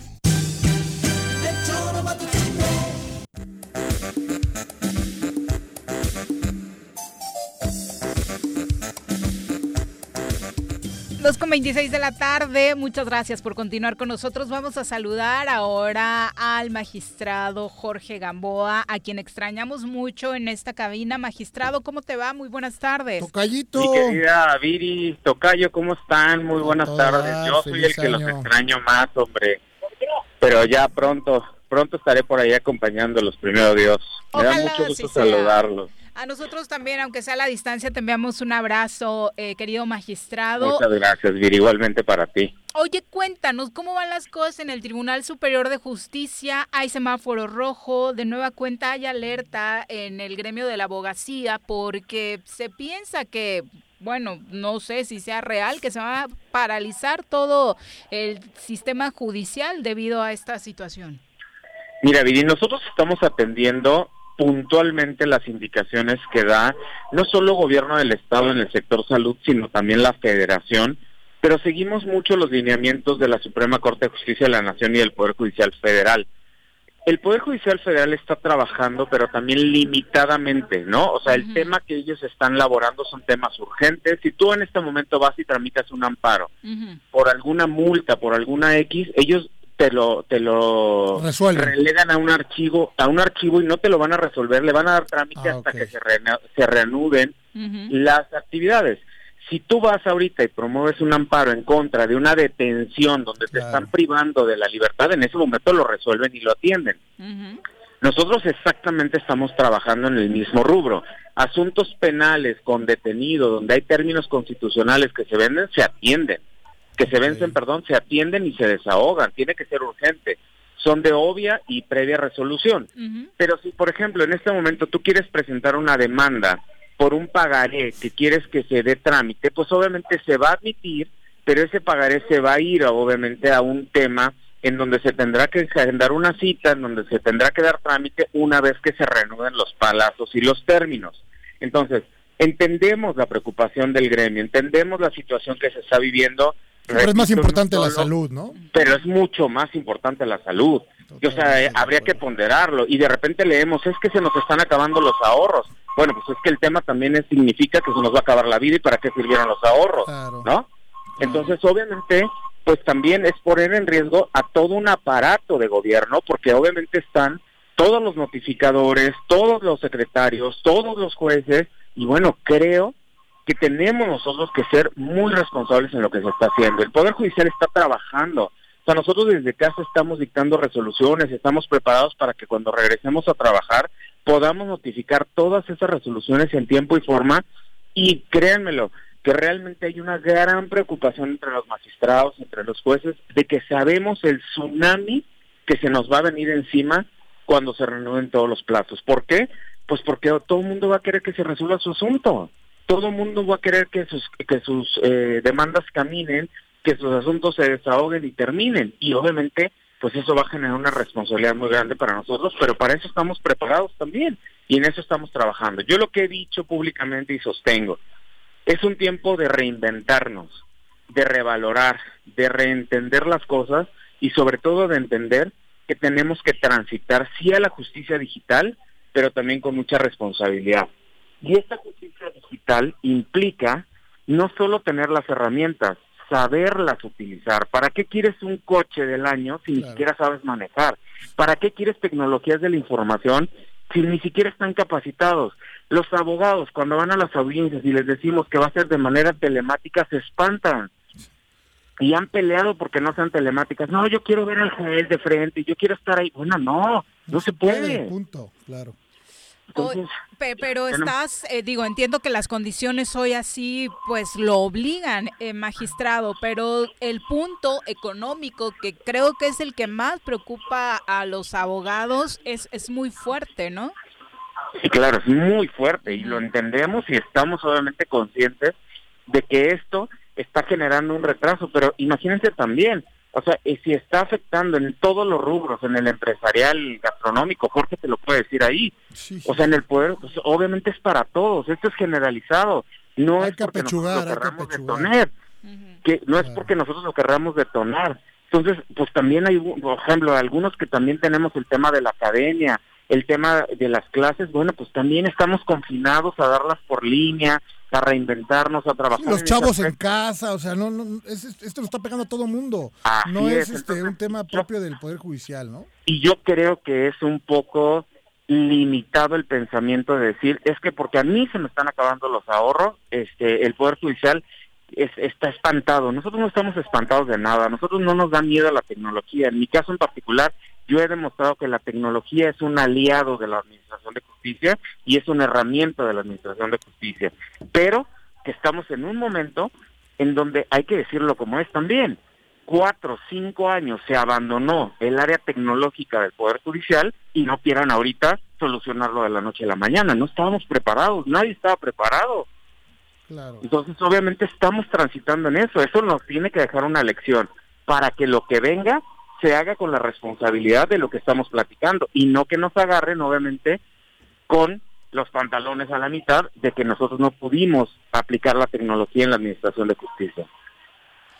Oye, magistrado, y todo este tema de la tecnología sabemos que va a venir a ayudar y que va a terminar siendo una realidad, pero ¿qué tan avanzado está el Tribunal Superior de Justicia para realmente ponerlo como una plataforma de trabajo pronto? No la tenemos, Vivi, no la tenemos. Te estoy diciendo, hace teníamos administraciones que en lugar de abrir, bueno, nada más te pongo el ejemplo, en lugar de abrir tribunal de juzgados, se cerraron juzgados, ¿no? Porque la idea era esa, ¿no? Entre menos juzgados tenga, pues más dinero tengo, y no es así. O sea, realmente lo que nosotros estamos tratando es de acercarle la justicia a las personas y se las alejamos. Y al no tener tecnologías de la información también actualizadas, pues solamente le estamos alejando la justicia a las personas. Les ponía yo un ejemplo cuando he platicado este tema en Perú, ¿no? Un país que económicamente es mucho más eh, débil que nosotros. Ellos, por ejemplo, las convivencias familiares, ¿no? Los asuntos de convivencia familiar. El papá y la mamá que se están separando, pero que el juez antes de la pandemia decretó que el papá podía ver los sábados y los domingos al niño. Pero resulta que con la pandemia el niño se tiene que quedar en su casa. ¿Sabes qué hizo Perú? Les facilitó tabletas y teléfono a esos papás para que a través de esos dispositivos vean a sus hijos los convivencias los fines de semana. Un operador judicial va y le lleva una tableta, se conectan, se ven, llevan a cabo sus convivencias, le retiran y se vuelven a ver la próxima semana. Esas son las cosas, son las herramientas que pudimos haber utilizado, pero no estábamos preparados y no estamos preparados. Esa Y no hacemos realidad. nada, ¿no? Para que ocurra. Claro, así es, así es. No hay esa disposición, como dices. Quiero ver al juez de frente. No, mi amigo, no se puede. Pero además la inversión es muy fuerte también para dar ese salto, ¿no? Pero también, o sea, como dicen los chavos, diría, hay que hay que trabajar con lo que hay, ¿no? Como ellos dicen, es lo que hay. Y si nosotros tenemos ahorita la posibilidad, digo, la verdad siendo honestos, de tener equipos telefónicos en donde las empresas nos dan precios, nos dan los costos por flotilla de una manera mucho más económica, ¿por qué no facilitar, o como yo dije en una exposición apenas, ¿por qué no instaurar cabinas de comunicación y de convivencia? Exacto. Oye, una cabina donde puedas ir a ver al niño vía telemática y que le pongas al otro niño en otro... A ver, el niño vive en Cuautla y el papá vive en Cuernavaca. Oye, una cabina en cada tribunal y que se vean. O decirle al presidente municipal de Cojutla, ¿no? A Juan Ángel, que es tan, tan ávido de estos temas tecnológicos. eh, habilítanos un circuito cerrado donde el papá pueda no ver... cuesta nada, por ¿eh? vía Que no cuesta telemática. nada, es querer O sea, ¿cuánto nos puede costar eso? Por FaceTime, por alguna de las empresas que están dando los servicios. Pero es tener la voluntad de hacer las cosas y tener la imaginación de hacer las cosas, ¿no? Exactamente, dice Iván Amaro, el sistema judicial en Morelos es uno de los más atrasados, ojalá pronto lo rescaten. Sí, claro, tenemos que trabajar por eso. Tiene que haber un proyecto definido sobre eso. Hoy que estamos echando a andar la justicia laboral, la transformación de la justicia laboral, el tema de las tecnologías de la información ya tendrán que ser tema en la justicia laboral. O sea, que el patrón y el trabajador se puedan arreglar por vía telemática, que se puedan arreglar por una videoconferencia sin necesidad de que vengan a las audiencias. Eso es lo que tenemos que nosotros prepararnos. Y eso es lo que hay que trabajar, y, o sea, y dejarnos de tanto discurso, pero también, o sea, ustedes no van a, a- a- a desmentirme, en 2008, cuando empezamos, por ejemplo, la reforma penal, nosotros les decíamos a los abogados, vengan a capacitarse, ay, no, no yo no me voy a capacitar, eso se va a caer, eso se va a terminar, es lo mismo. Ahorita si les decimos, oigan, vengan a tomar un curso de tecnologías de la información, no, no, no, no, no, no, la verdad es que no, no me interesa. Ah, bueno, pues así es, o sea, es un tema de un batallar que hemos tenido constantemente, ¿no? Oye, finalmente, ¿qué le dirías a los abogados que nos escuchan respecto a este enojo, desesperación que tienen? que nos sentemos a, pl- a platicar, que nos sentemos obviamente a proponer, que tengamos propuestas fieles, realmente lógicas, porque hoy nos dicen, no, es que queremos el expediente digital. Bueno, y dime, ¿con qué dinero puedo echar a andar un expediente digital? Dime si lo sabes utilizar el expediente digital y cuántos de tu gremio saben utilizar el expediente digital para que de ahí partamos nosotros a una realidad y no nos vayamos con esa falsa expectativa de Europa, de Inglaterra, de Estados Unidos, obviamente que ellos la tecnología la han aplicado desde siempre. Muchas gracias. Ajá, muchas gracias, eh, magistrado. Y bueno, na- hay, había otra duda también por acá en redes sociales en torno a que si al menos ahora que están eh, pues trabajando en casa realmente lo están haciendo y avanzando con los expedientes. Pues estamos avanzando. Eh, Yo te puedo hablar de la primera sala. En la primera sala nosotros terminamos llevando cerca de 50 audiencias telemáticas en donde no tenemos asuntos pendientes y los dos o tres asuntos que están pendientes por resolver ya están discutidos con mis compañeros y ya nada más está próximo a notificárseles el proyecto. Se está Perfecto. trabajando. Muchas gracias, magistrado. Tocayo, un abrazo. Tocayo, muchas gracias. Y aparte, si me permiten abrir nada más la sección deportiva, Búfalo juega el fin de semana la conferencia de ¿A poco eres búfalo? ¿Eres Es búfalo? búfalo. De los pocos en Morelos, ¿no? Yo tengo un amigo que es búfalo, Carlos Sosa. Pues ahí estamos, ahí estamos. O sea, ya te, como- ya te ves en el ser de Super búfalo es Bowl. como ser del Atlante. ¿Ah, sí? Ya me vi, Sí. ya me Yo vi creo ahí. que si Mahomes no juega, eh, Búfalo va al Super Bowl. ¿Contra quién van? Contra Tom Brady, Ah. contra los Bucaneros, ¿no? Ahora Mira, va Búfalo yo- contra Kansas City.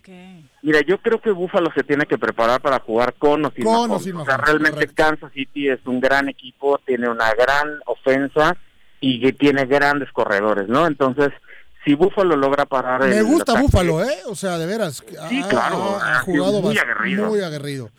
Sí, Correcto. si logra parar el ataque terrestre de Kansas City, Búfalo tiene oportunidades. Si no logra parar el ataque terrestre, difícilmente va a poder pasar. Pues sí, sí, sí, sí, es correcto. Pero juegazos el domingo. Juegazos, ¿no? La- este, este fin de semana no Oh, estuvo tan estado- agradable, ¿no? por- pero la pasada sí, ¿no? La pasada pero sí esta, tuvo muy o buenos sea, juegos. Eh, bueno, Sí. los cafés dieron un gran partido, no les alcanzó, no quisieron Sí, ganar, estuvieron ¿no? muy cerrados, salvo el de Green Bay, que estuvo muy amplio el marcador. Sí. Yo creo que ahí va a encontrar su límite Tom Brady y yo creo que pierde pierde Bucaneros con, con Green Bay. ese va a ser un gran. Bueno, los dos son un gran partido. Los dos. ¿no? Y yo, no porque me gane el sentimiento, pero yo creo que el Super Bowl va a ser Búfalo contra Green Bay. Bueno, ahora, eh, se habla de Green los Bay- jefes. Bueno, los jefes acaban con una marca de 14-2, pero Búfalo 13-3, ¿eh? O sea, no, Claro, no, no, no hay nada de Green Bay diferencia ahí. son los del loguito que usaba Graco en Exactamente. prácticamente. Pero por ejemplo ahí Green Bay acaba 13-3, 13 ganados, 3 perdidos y los Bucaneros 11-5. O sea, Así es. 11 ganados con 5 perdidos. Así es. Y realmente lo que sucedió el día de ayer en el partido de la noche con los Santos de Nueva Orleans es que los Santos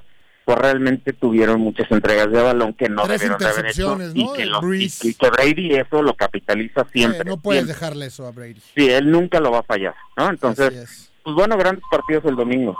Bueno, ya te Éxito. marcamos la próxima semana si pasan a la fin- al Super Órale, Bowl, ¿va? Ya está, ya Ok, está. Bye. Cuídense mucho, abrazo. vemos, tocayo. Le quiere quitar su chamba a Bruno, ¿eh? Por acá. Sí, es que Bruno nada más habla de fútbol. A ver, hoy se va a des- desenvolver distinto si es que entra. ¿eh? No. Pues no lo, entra. se la pasa Es que si regañándolo. Es que ni es siquiera que habla de Juanjo no fútbol, lo interrumpe cada dos ¿Sabes? La minutos, gente que lo me dice, es que oye, está muy bien, ese hombre no deja hablar a nadie. Mm.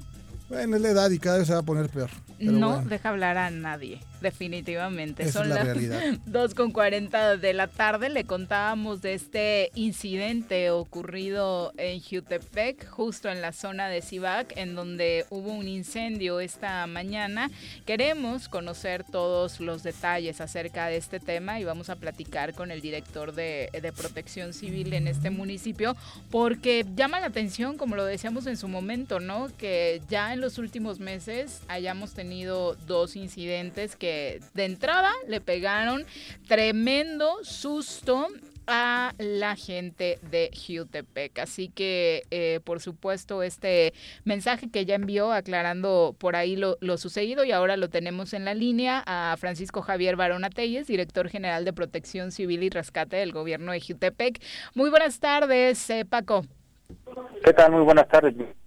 Oye, cuéntanos, ¿qué pasó en la empresa Ukifa México SADCB? Ese es el nombre correcto de la empresa donde esta mañana se presentó el incidente, ¿verdad? Bueno, bueno. ¿Hola? ¿Me. Sí, sí. Eh, te preguntaba, ¿qué es lo que sucedió en la empresa Ukifa esta mañana? Bueno, mira, comentarte que a eso de las 11.08 de la mañana recibimos el reporte en la Dirección de Protección Civil de que se estaba registrando un incendio en la empresa Uquifa que se ubica sobre lo que es la calle 37 Este, el cual, pues bueno, nos trasladamos al lugar y en el lugar, pues bueno, ya se encontraba laborando la brigada interna de la empresa, en la cual están obligados a tener, así como el Centro de Control de Emergencias IVAC, que es una central de emergencias con que cuenta el parque industrial, y que pues bueno, esto permitió una respuesta pronta y oportuna al control de este siniestro, eh, se controló de manera rápida y oportuna, eh, por ahí este, pues bueno, ahorita se están determinando las causas, se estará presentando a la empresa un reporte técnico del incidente, afortunadamente no tuvimos ninguna persona lesionada, sí se realizaron algunas evacuaciones de la empresa y de algunas aledañas por cuestiones y motivos de protocolos que se realizan durante este tipo de eventos, pero no tuvimos ninguna persona, ninguna persona lesionada, ninguna crisis nerviosa que tuviese que se atender. En el lugar estuvo personal de eh, Cruz Roja, lo que es Bomberos IVA, Protección Civil del Estado, Protección Civil del municipio de Jutepec, al igual que Seguridad Pública. Pero bueno, no trascendió a mayores el incidente, dado la respuesta pronta que se dio. Oye, eh, preguntábamos hace unos momentos, nos preguntábamos, eh, ¿realmente están cumpliendo las empresas en Cibac con los protocolos? Porque recordamos el incidente de hace unos meses que también provocó tremendo susto y pérdidas importantes para una empresa en la misma zona. Bueno, mira, comentarte que de acuerdo a la ley de protección civil del Estado, bueno, están obligados a dar cumplimiento en la cuestión de las medidas de seguridad. Aquí quien las controla a todas aquellas empresas que entran dentro del rango de riesgo alto están eh, supervisadas por la Coordinación Estatal de Protección Civil. Sin embargo, pues bueno, nosotros como municipio coadyuvamos también en algunas medidas o acciones que tendrían que realizarse dentro del parque industrial con la finalidad de garantizar, bueno, la, funcionalidad y la operatividad de, de dichas empresas, ¿no? Ok, oye, ¿y los reglamentos de protección civil en, en Jutepec están funcionando al 100% ahora con esta temporada de contingencia, pasando ese tema y con la cantidad de lugares que tendrían que estar cerrados? Bueno, mira, comentarte que en base a eso nosotros no hemos, desde el inicio de la pandemia, el alcalde Rafael Reyes nos ha instruido a mantener una operatividad permanente y constante. Eh, todas las áreas operativas hemos formado un equipo de trabajo, tanto el área de industria, comercio, dirección de salud, lo que es protección civil, seguridad pública, y de manera conjunta y coordinada con el convoy Unidos por Morelos con el contra el COVID también se ha trabajado en, una en- en acciones que van encaminadas precisamente a la prevención, eh, a que se apliquen lo que son las cuestiones de filtros sanitarios en todos los establecimientos que deben de cumplir. Y de esta manera, pues bueno, seguimos trabajando, seguimos haciendo este trabajo permanentemente. Muchas gracias por la información. Muy buenas tardes. Miri, es, me- muchas gracias a tus órdenes. Saludos. Muchas gracias. Buenas tardes. Bueno, pues ahí está eh, Paco Es Barón. una gente bien profesional, Paco, ¿eh? Pues lleva años. Lleva años en el tema, ¿no? este, eh, ha, ha habido mala suerte ahí, me parece. Desafortunado. O sea, me refiero Ajá. para los negocios, ¿no? Ah, claro. ¿Y qué es Son eso, accidentes no? que de pronto se dieron más, pero se ve más, más, más escandaloso, pero pues yo no tengo duda que Paco hace su chamba de la mejor manera, ¿no? Sí, por supuesto. Y yendo con el resto de los mensajes, eh, pues por supuesto le enviamos a Omar Fisher. Dice que seguramente él, eh, muchos como él están disfrutando más el programa ahora que no está el Chairo Sí, sí, mayor en cabina. Pues yo creo que sí son muchos, ¿eh? Eh, los que están. Hay que hacer la reflexión a Juanji, ¿no? De que, no puede descanse. ser, no, no puede ser así de chairo. él es feliz siendo es feliz, Chairo, ¿verdad? sí. es parte de su vida. Alberto Caballero hasta Mazatepec, te enviamos un abrazo, muchas gracias por estar con nosotros. Silvia Sabino dice, hermosa tarde a todos en cabina, creo que yo sí voy con Sergio. Eh, pues nos cuentan también por acá, Luis Castillo nos confirma, sí, la Cineteca Nacional se encuentra cerrada, claro, por el tema del el COVID-19.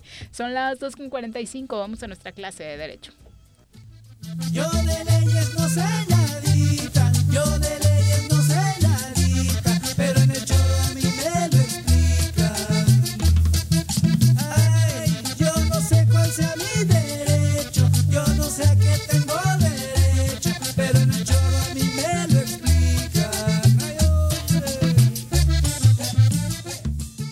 Doctor, ¿cómo le va? Muy buenas tardes. Hola, querida Viri, qué gusto poder saludarte. ¿Cómo estás? Muy bien, muchas gracias, doctor. Doctor. Por acá huyó ¿Qué el alumno? Arrece de la clase. Felices que no está No, aquí pues Juanji, que cómo Oye, joda y no deja hablar. Es que iba a evidenciar que no ha ido todo el semestre, ni siquiera se ha conectado en plataforma. Y eso pues amerita su baja definitiva. Ya, baja definitiva. Le doctor. pide mucho, doctor. O sea, ¿cómo que conectarse en plataforma si apenas puede abrir Twitter? Oye, pero le encargué a su hijo que él se encargara, que lo conectara, que, que por lo menos lo... Híjole. No, no, no. Son un Bueno, caso raro. Oye, tengamos que entender el problema personalísimo Ajá. y a lo mejor le vamos a poder ayudar por ahí. Pues aunque sea a la hay que reprobarlo, examen. doctor. Hay que ¿De reprobarlo. plano, mi querido sí, Jorge? sí, sí, sí, sí. Bueno, La ahora neta. sí que lo que es, ¿verdad? sí, pues lo que es. Ay, oye, pues que mi querido Jorge, este Viri, hay un tema súper interesante que todo parecería indicar que, que va a haber pues una rispidez muy interesante entre el gobierno próximo de Joe Biden que está a punto de arrancar y el gobierno de México y todo por el caso Cienfuegos. Ok. Se, se- se ha ¿Qué caso, no, doctor? O sea, qué Uf. sorprendente la resolución en México. Eh, Es un caso que vale la pena su análisis jurídico y se los explico de manera breve. Ojo, esto es muy importante, mira. He leído, he escuchado, he reflexionado sobre lo que ocurrió en ese caso y desde luego hay muchos que opinan y que exponen su punto de vista. ¿Cuál es mi opinión? Ojo, estamos en México con un sistema de justicia donde desde luego dice el 21 constitucional que el agente del Ministerio Público es el investiga el encargado de investigar y perseguir los delitos. ¿Qué implica esto? Que el Ministerio Público tiene que ser entonces quien abra las investigaciones y quien recabe diligencias de investigación. Si recibe diligencias ya desahogadas del gobierno estadounidense, no tienen validez legal. Ojo, esto es muy importante.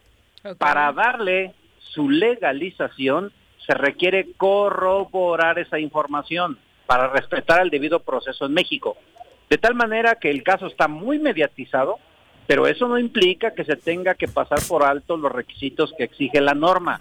En este caso habría que analizar si el Ministerio Público, el fiscal general de la Nación en este caso, pudo corroborar toda esa información a través de los medios que permite la legislación mexicana como para darle primero certeza jurídica. Segundo punto, habría que analizar si no simplemente se trató de un caso mediático político y realmente hay elementos, porque hoy el presidente de la República la mañanera decía, pues es que es una ilegalidad lo que hizo la DEA. Probablemente, no estamos diciendo que sí o que no. Entonces son dos puntos de vista muy interesantes. Primero, que las actuaciones en Estados Unidos, si no se legalizan en México, carecen de valor. Y segundo, si se pudieran legalizar en todo caso y están legalizadas, habría que analizar su fortaleza jurídica para ver si soportan una acusación. No vaya a ser que por la presión política se judicialice la carpeta, se lleve a un tribunal al, al general y al último se le absuelva. Yo creo que sería más doloroso porque estaría aumentando la dinámica jurídico-político-social que, que el propio caso en sí despertó en la sociedad mexicana. Eh, eh, pero es que evidentemente cualquier explicación que se dé alrededor de este caso no la no la va a aceptar la ciudadanía como real después de el que se anunció como muy platillo que el general regresaba a México precisamente para eso, para ser juzgado.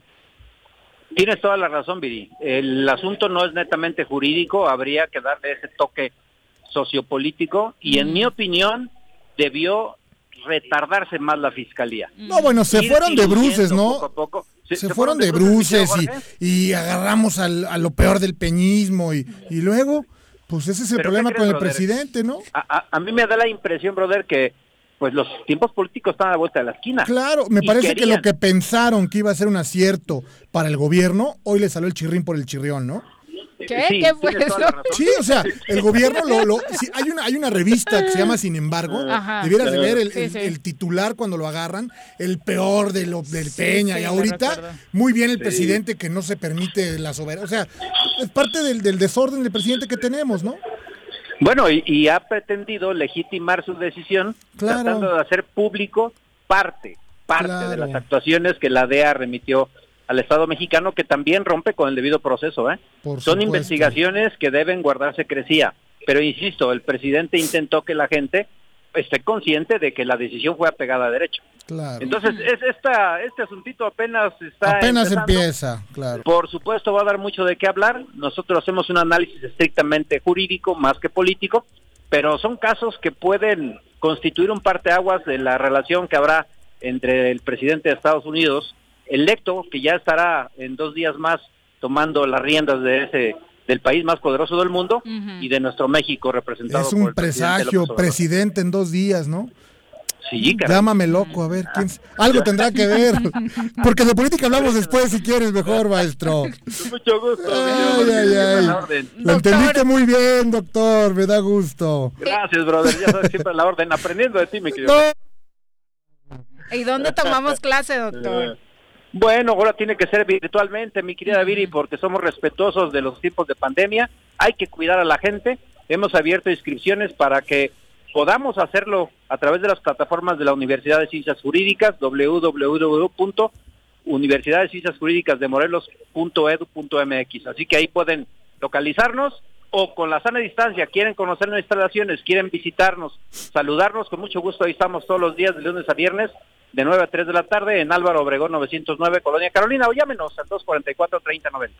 Muchas gracias, doctor. Muy buenas tardes. Gracias, mi Nos querida vemos, doctor. Un abrazo. Jorge, un abrazote, cuídense. Nos vemos, Viri, me voy. Ya te vas, Ya, como perdón, crea- como sí. ya hablaste de deportes. No, ya no, no, no, no, perdón, es que tengo una, una reunioncita. No te Eh, preocupes. gracias, Muchas gracias siguiente por semana. acompañarnos, A ustedes. mi querido Jorge. Muy Cuídense. buenas tardes. Bye. Bueno, son las 2.52. Eh, se ha dado a conocer precisamente que Norberto Rivera ha sido hospitalizado eh, por COVID-19 dio positivo y el cardenal habría sido hospitalizado por su estado de salud.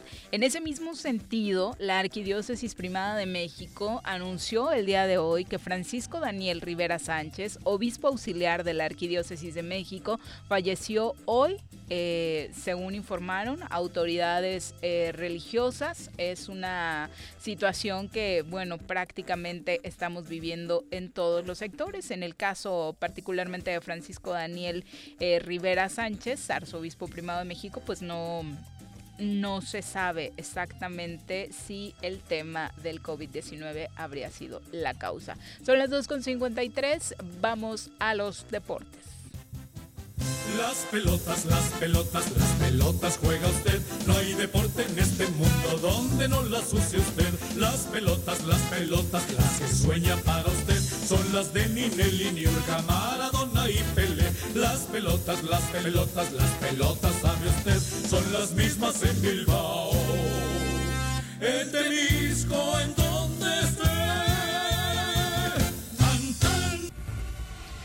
¿Cómo te va, Bruno? Muy buenas tardes.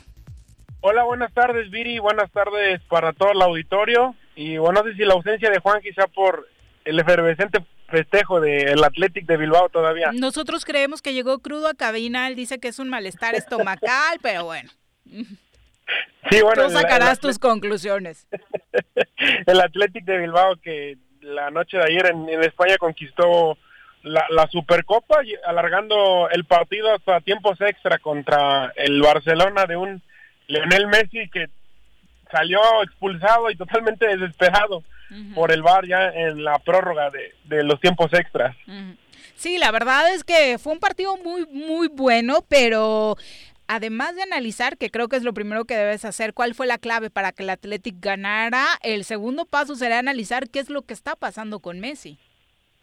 Sí, un Messi que pues es un reflejo de lo que ha, lo que ha sido con él, su poca actuación, su muy mala actuación que tuvo ayer, es un reflejo de lo que ha sido con él desde estos últimos meses o este último año donde no ha podido conquistarlo, con, conquistar prácticamente nada con el conjunto catalán y ya se habla de su salida, ya se habla de su salida, un Messi que no, no han, bueno, no solo un Messi, también la responsabilidad hacia otros jugadores que no han llegado por cuajar, en el caso de Griezmann, que apenas está, apenas está llegando a su ritmo, a su, a su buen nivel, del caso de Dembélé que se ha lesionado muchísimo, apenas está agarrando otra vez el nivel, un Frankie de Jong que no ha sido lo que esperamos, un, un Busquets que sí es un muy buen recuperador en el medio campo, pero que pues ya le empieza a, pesar la, la edad. La- las soluciones que tiene este Barcelona son dos hombres como Pedri y Ricky Puig, pero todavía son muy jóvenes, no podemos cargar tanta responsabilidad sobre ellos y también tienen una muy mala un- una muy mala central. Si no está Piqué, este chico Araujo uruguayo lo llega a hacer muy bien, también a veces el, el francés Leñet nos queda cosas a, a deber en cuanto al tema defensivo, es, es en el tema defensivo donde Barcelona ha carecido muchísimo, bastante con este nuevo entrenador Ronald Koeman, que pues no logra encontrar la brújula. Y también pues el ánimo de todos los jugadores tampoco ha sido el mejor y un Athletic de Bilbao que con mucha garra, que con mucho corazón, que con mucho fútbol, este el señor Marcelino García Toral que ya sabía lo que era ganarle una final al Barcelona cuando lo hizo en la Copa del Rey contra el Valencia, pues ahora se las vuelve a pintar un equipo con mucho orgullo, con mucho corazón y con mucho carácter y también con mucho fútbol. Oye, hay una imagen que resume todo esto que dices, eh, justo cuando van a tiempos extras, donde el Athletic está en team back, reunidos, prácticamente abrazados, escuchando al DT, y por otro lado el Barcelona, cada uno por su lado, caras tristes, como ya sabiéndose perdedores, como no encontrando eh, un, un esquema que los hiciera ganar ayer. Sí, esparcido los jugadores, no escuchando las indicaciones, o sí escuchándolas, pero no totalmente concentrados ni metidos en, en el juego como así fueron los del Athletic de Bilbao, que sí los logró convencer el entrenador, mientras que a los jugadores del Barcelona, algunos aburguesados no los logra convencer Ronald Koeman, no era del agrado de varios de los elementos que se encuentran ahí, y bueno, los partidos tienen 90 minutos, el, el, el Athletic lo logró empatar al minuto 90 con una pelota parada, por ahí la terminó empujando Villa Libre y ya después con un golazo en el tiempo extra, Iñaki Williams al 93 con una pelota cruzada al ángulo izquierdo de Ter Stegen, pues es como resolvió y terminó ganando el partido con un Barcelona que en los tiempos extras por más que por más que luchó, realmente fue muy tuvo nada más un par de llegadas en los 30 minutos y las y no las supo capitalizar. Definitivamente. Oye, esto habla de que a pesar de que muchos, de pronto en tono de burla, le digamos a Juanjo de que es el Athletic de Bilbao, nadie los conoce y demás, pues son uno de los tres históricos de España, ¿no? O sea, aunque mediáticamente algunos otros clubes se han posicionado en México, por ejemplo, por llevarse algunos mexicanos o en el mundo por llegar el Atlético de Madrid a finales de la Champions League, eh, a nivel eh, España, a nivel local, en la liga, el Athletic Club también es punto y aparte. Sí, es el segundo equipo con más Copas del Rey conquistadas, también logra ganar otra Supercopa de España. Es un equipo altamente competitivo que sí desde hace mucho no logra coronarse en la cuestión de la Liga de España, pero que sí es un equipo histórico que siempre está luchando y es de los que más compite con y con sus limitantes. Ha sabido sacarle jugo a sus limitantes de que solamente ocupa jugadores o elementos nacidos o naturalizados en el País Vasco. Oye, Bruno, y cuéntanos cómo estuvo la jornada 2 en México. Sí, pues arrancó el día viernes con un par de partidos bastante, bastante malquitos con el Necaxa ante Atlético de San Luis 1 a 0, ya casi al, final del partido, y anotó el gol el Necaxa y el Juárez contra Tijuana empataron 0 a 0. Ya para el día sábado las Chivas empataron 1, a 1 contra Toluca, por ahí del minuto 24 de cabeza apareció Jesús Molina en, un tiro de esquina, pero inmediatamente un minuto después lo empató el Toluca con gol de Kevin Castañeda, segundo gol en el torneo y bueno, la historia que ya todos sabemos con Cruz Azul, que lo terminó perdiendo apenas a los nueve minutos del encuentro con gol de Cristian Tabón. Eh, un Puebla que está jugando muy bien a pesar de el cambio de su entrenador. No le movió realmente mucho este este nuevo chico Nicolás Lacarmón y bueno Cruz Azul con los con los antecedentes de, de fiesta y, los problemas que tiene Ahora Jonathan el Cabecita Rodríguez, que ya sacó un comunicado a la máquina, que van a investigarlo. Hasta el día de mañana será cuando vayan a platicar con él, será cuando lo juzguen, porque le dieron dos días al plantel de Cruz Azul, porque juegan hasta el día lunes y hasta el día de mañana vuelven a los entrenamientos, Didi. Oye, ¿y lo del Cabecita qué te pareció? Una total irresponsabilidad lo que hizo Jonathan el Cabeza Rodríguez. Esto pues no, hay que decirlo, no demuestra más que no le importa la afición. Eh, está en Cruz Azul nada más por, por ser un mercenario, nada más por, por cobrar su quincena, por cobrar su mensualidad o lo que le paguen, pero es una total irresponsabilidad, una grosería. Sabe el momento que vivimos, vivimos también en la pandemia y bueno, el momento tan desagradable que está viviendo la afición, donde está totalmente molesta desde desde la liguilla pasada, desde hace más de 20 años, y esto indica que el Cruz Azul, eh, que el cabecita es un jugador prácticamente que no le importa portar con la playera ni, ni, jugar con los colores de la máquina y solamente está pues en el, en el equipo por dinero. Realmente no le importan los sentimientos de los aficionados siempre y cuando a él le paguen. Ahora se dice que hay un interés por parte de un equipo chino, pero que están buscando que aumente un poquito más la, la cifra del ofrecimiento, porque solamente habían ofrecido 6 millones de dólares. Pero Cruz Azul, según Billy Álvarez, por lo que registró el fichaje, quién sabe si todavía ha llegado para las arcas de la cementera, se lo compró en 13 millones de dólares al equipo de Santos. Sí, la verdad es que no salió nada baratito, ha funcionado, creo que se convirtió en el hombre gol que en un momento necesitábamos, luego ya conocemos la historia, en el momento en el que más se requerían sus anotaciones no llegaron. Eh, muchos han comparado de, ay, pasan todos los equipos, ay, que lo de las chivas también son borrachos y que hay videos de la gente de la América también tomando y cosas así. Eh, mm, más allá de meternos con cualquier otro tema de fiesta, a mí creo que lo que me dolió más de la imagen fue verlo con el uniforme, ¿sabes? O sea, creo que ya es la peor falta de respeto que puedes tenerle a una institución. Eh, resume que portar el uniforme todo esto que acabas de decir, ¿no? Que no le importa absolutamente nada.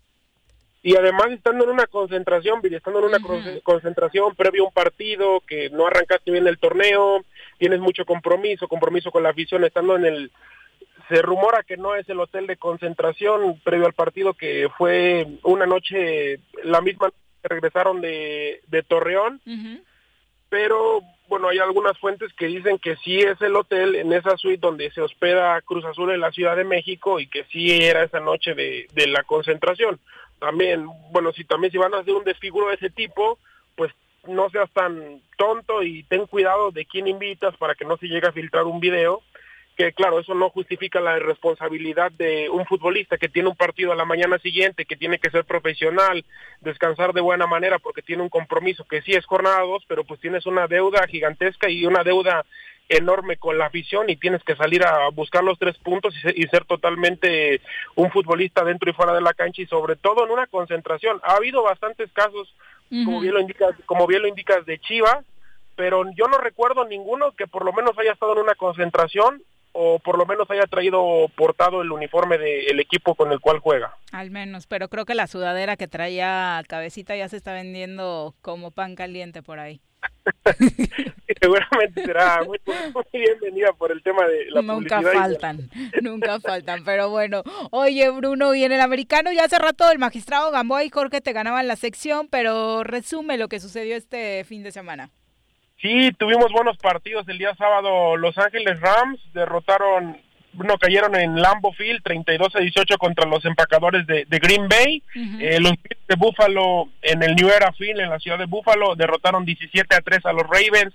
Eh, los jefes de Kansas City con una donde hubo polémica bastante en este partido derrotaron a 22 a 17 a, a Cleveland y ha quedado eliminada la franquicia de, de Cleveland Bucaneros vence 30 a 20 a los Santos de Nueva Orleans con una imagen que se hizo viral entre la despedida de dos de los entre la despedida de uno de los más grandes quarterbacks de la historia de la NFL que se retira, que es Drew, Bi- Drew Brees de los Santos, que al final del partido se va a dar un abrazo fraternal con Brady y saluda también a, a su familia. Es una foto que se hizo pues bastante viral, se está viralizando en redes sociales por, porque son dos históricos quarterbacks, uno nada más conquistó un Super Bowl, el otro pues lo ha ganado todo, tiene seis, pero sí, esta foto muy linda que se publicó al final y ya para esto nos ha arrojado al, al próximo partido, el día, a los próximos partidos, que es la final divisional de la americana y de la nacional, que es como fuera una semifinal en términos futbolísticos para llegar al, al Super Bowl y se juega el día domingo a las 2 de la tarde, empacadores de Green Bay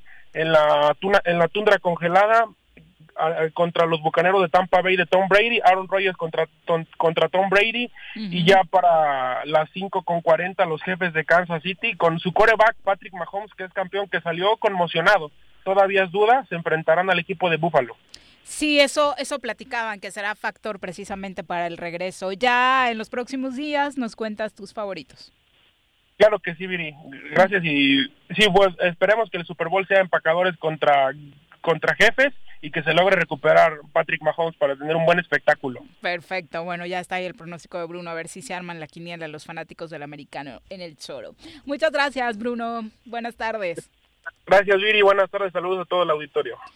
Bueno, pues ya nos vamos. Son las 3 con 6 de la tarde. Que tengan un extraordinario día. Saludos a todos los que se conectan diariamente con nosotros y también a todos los que se conectan nada, nada más para saber si hoy venía. Voy a estar en el Zoro, así que si no se quieren conectar, pues ya no se conecten, no pierdan el tiempo. Acá se los dejamos claro. Ya les estaremos dando noticias. Son las 3 con 6. Nos vamos.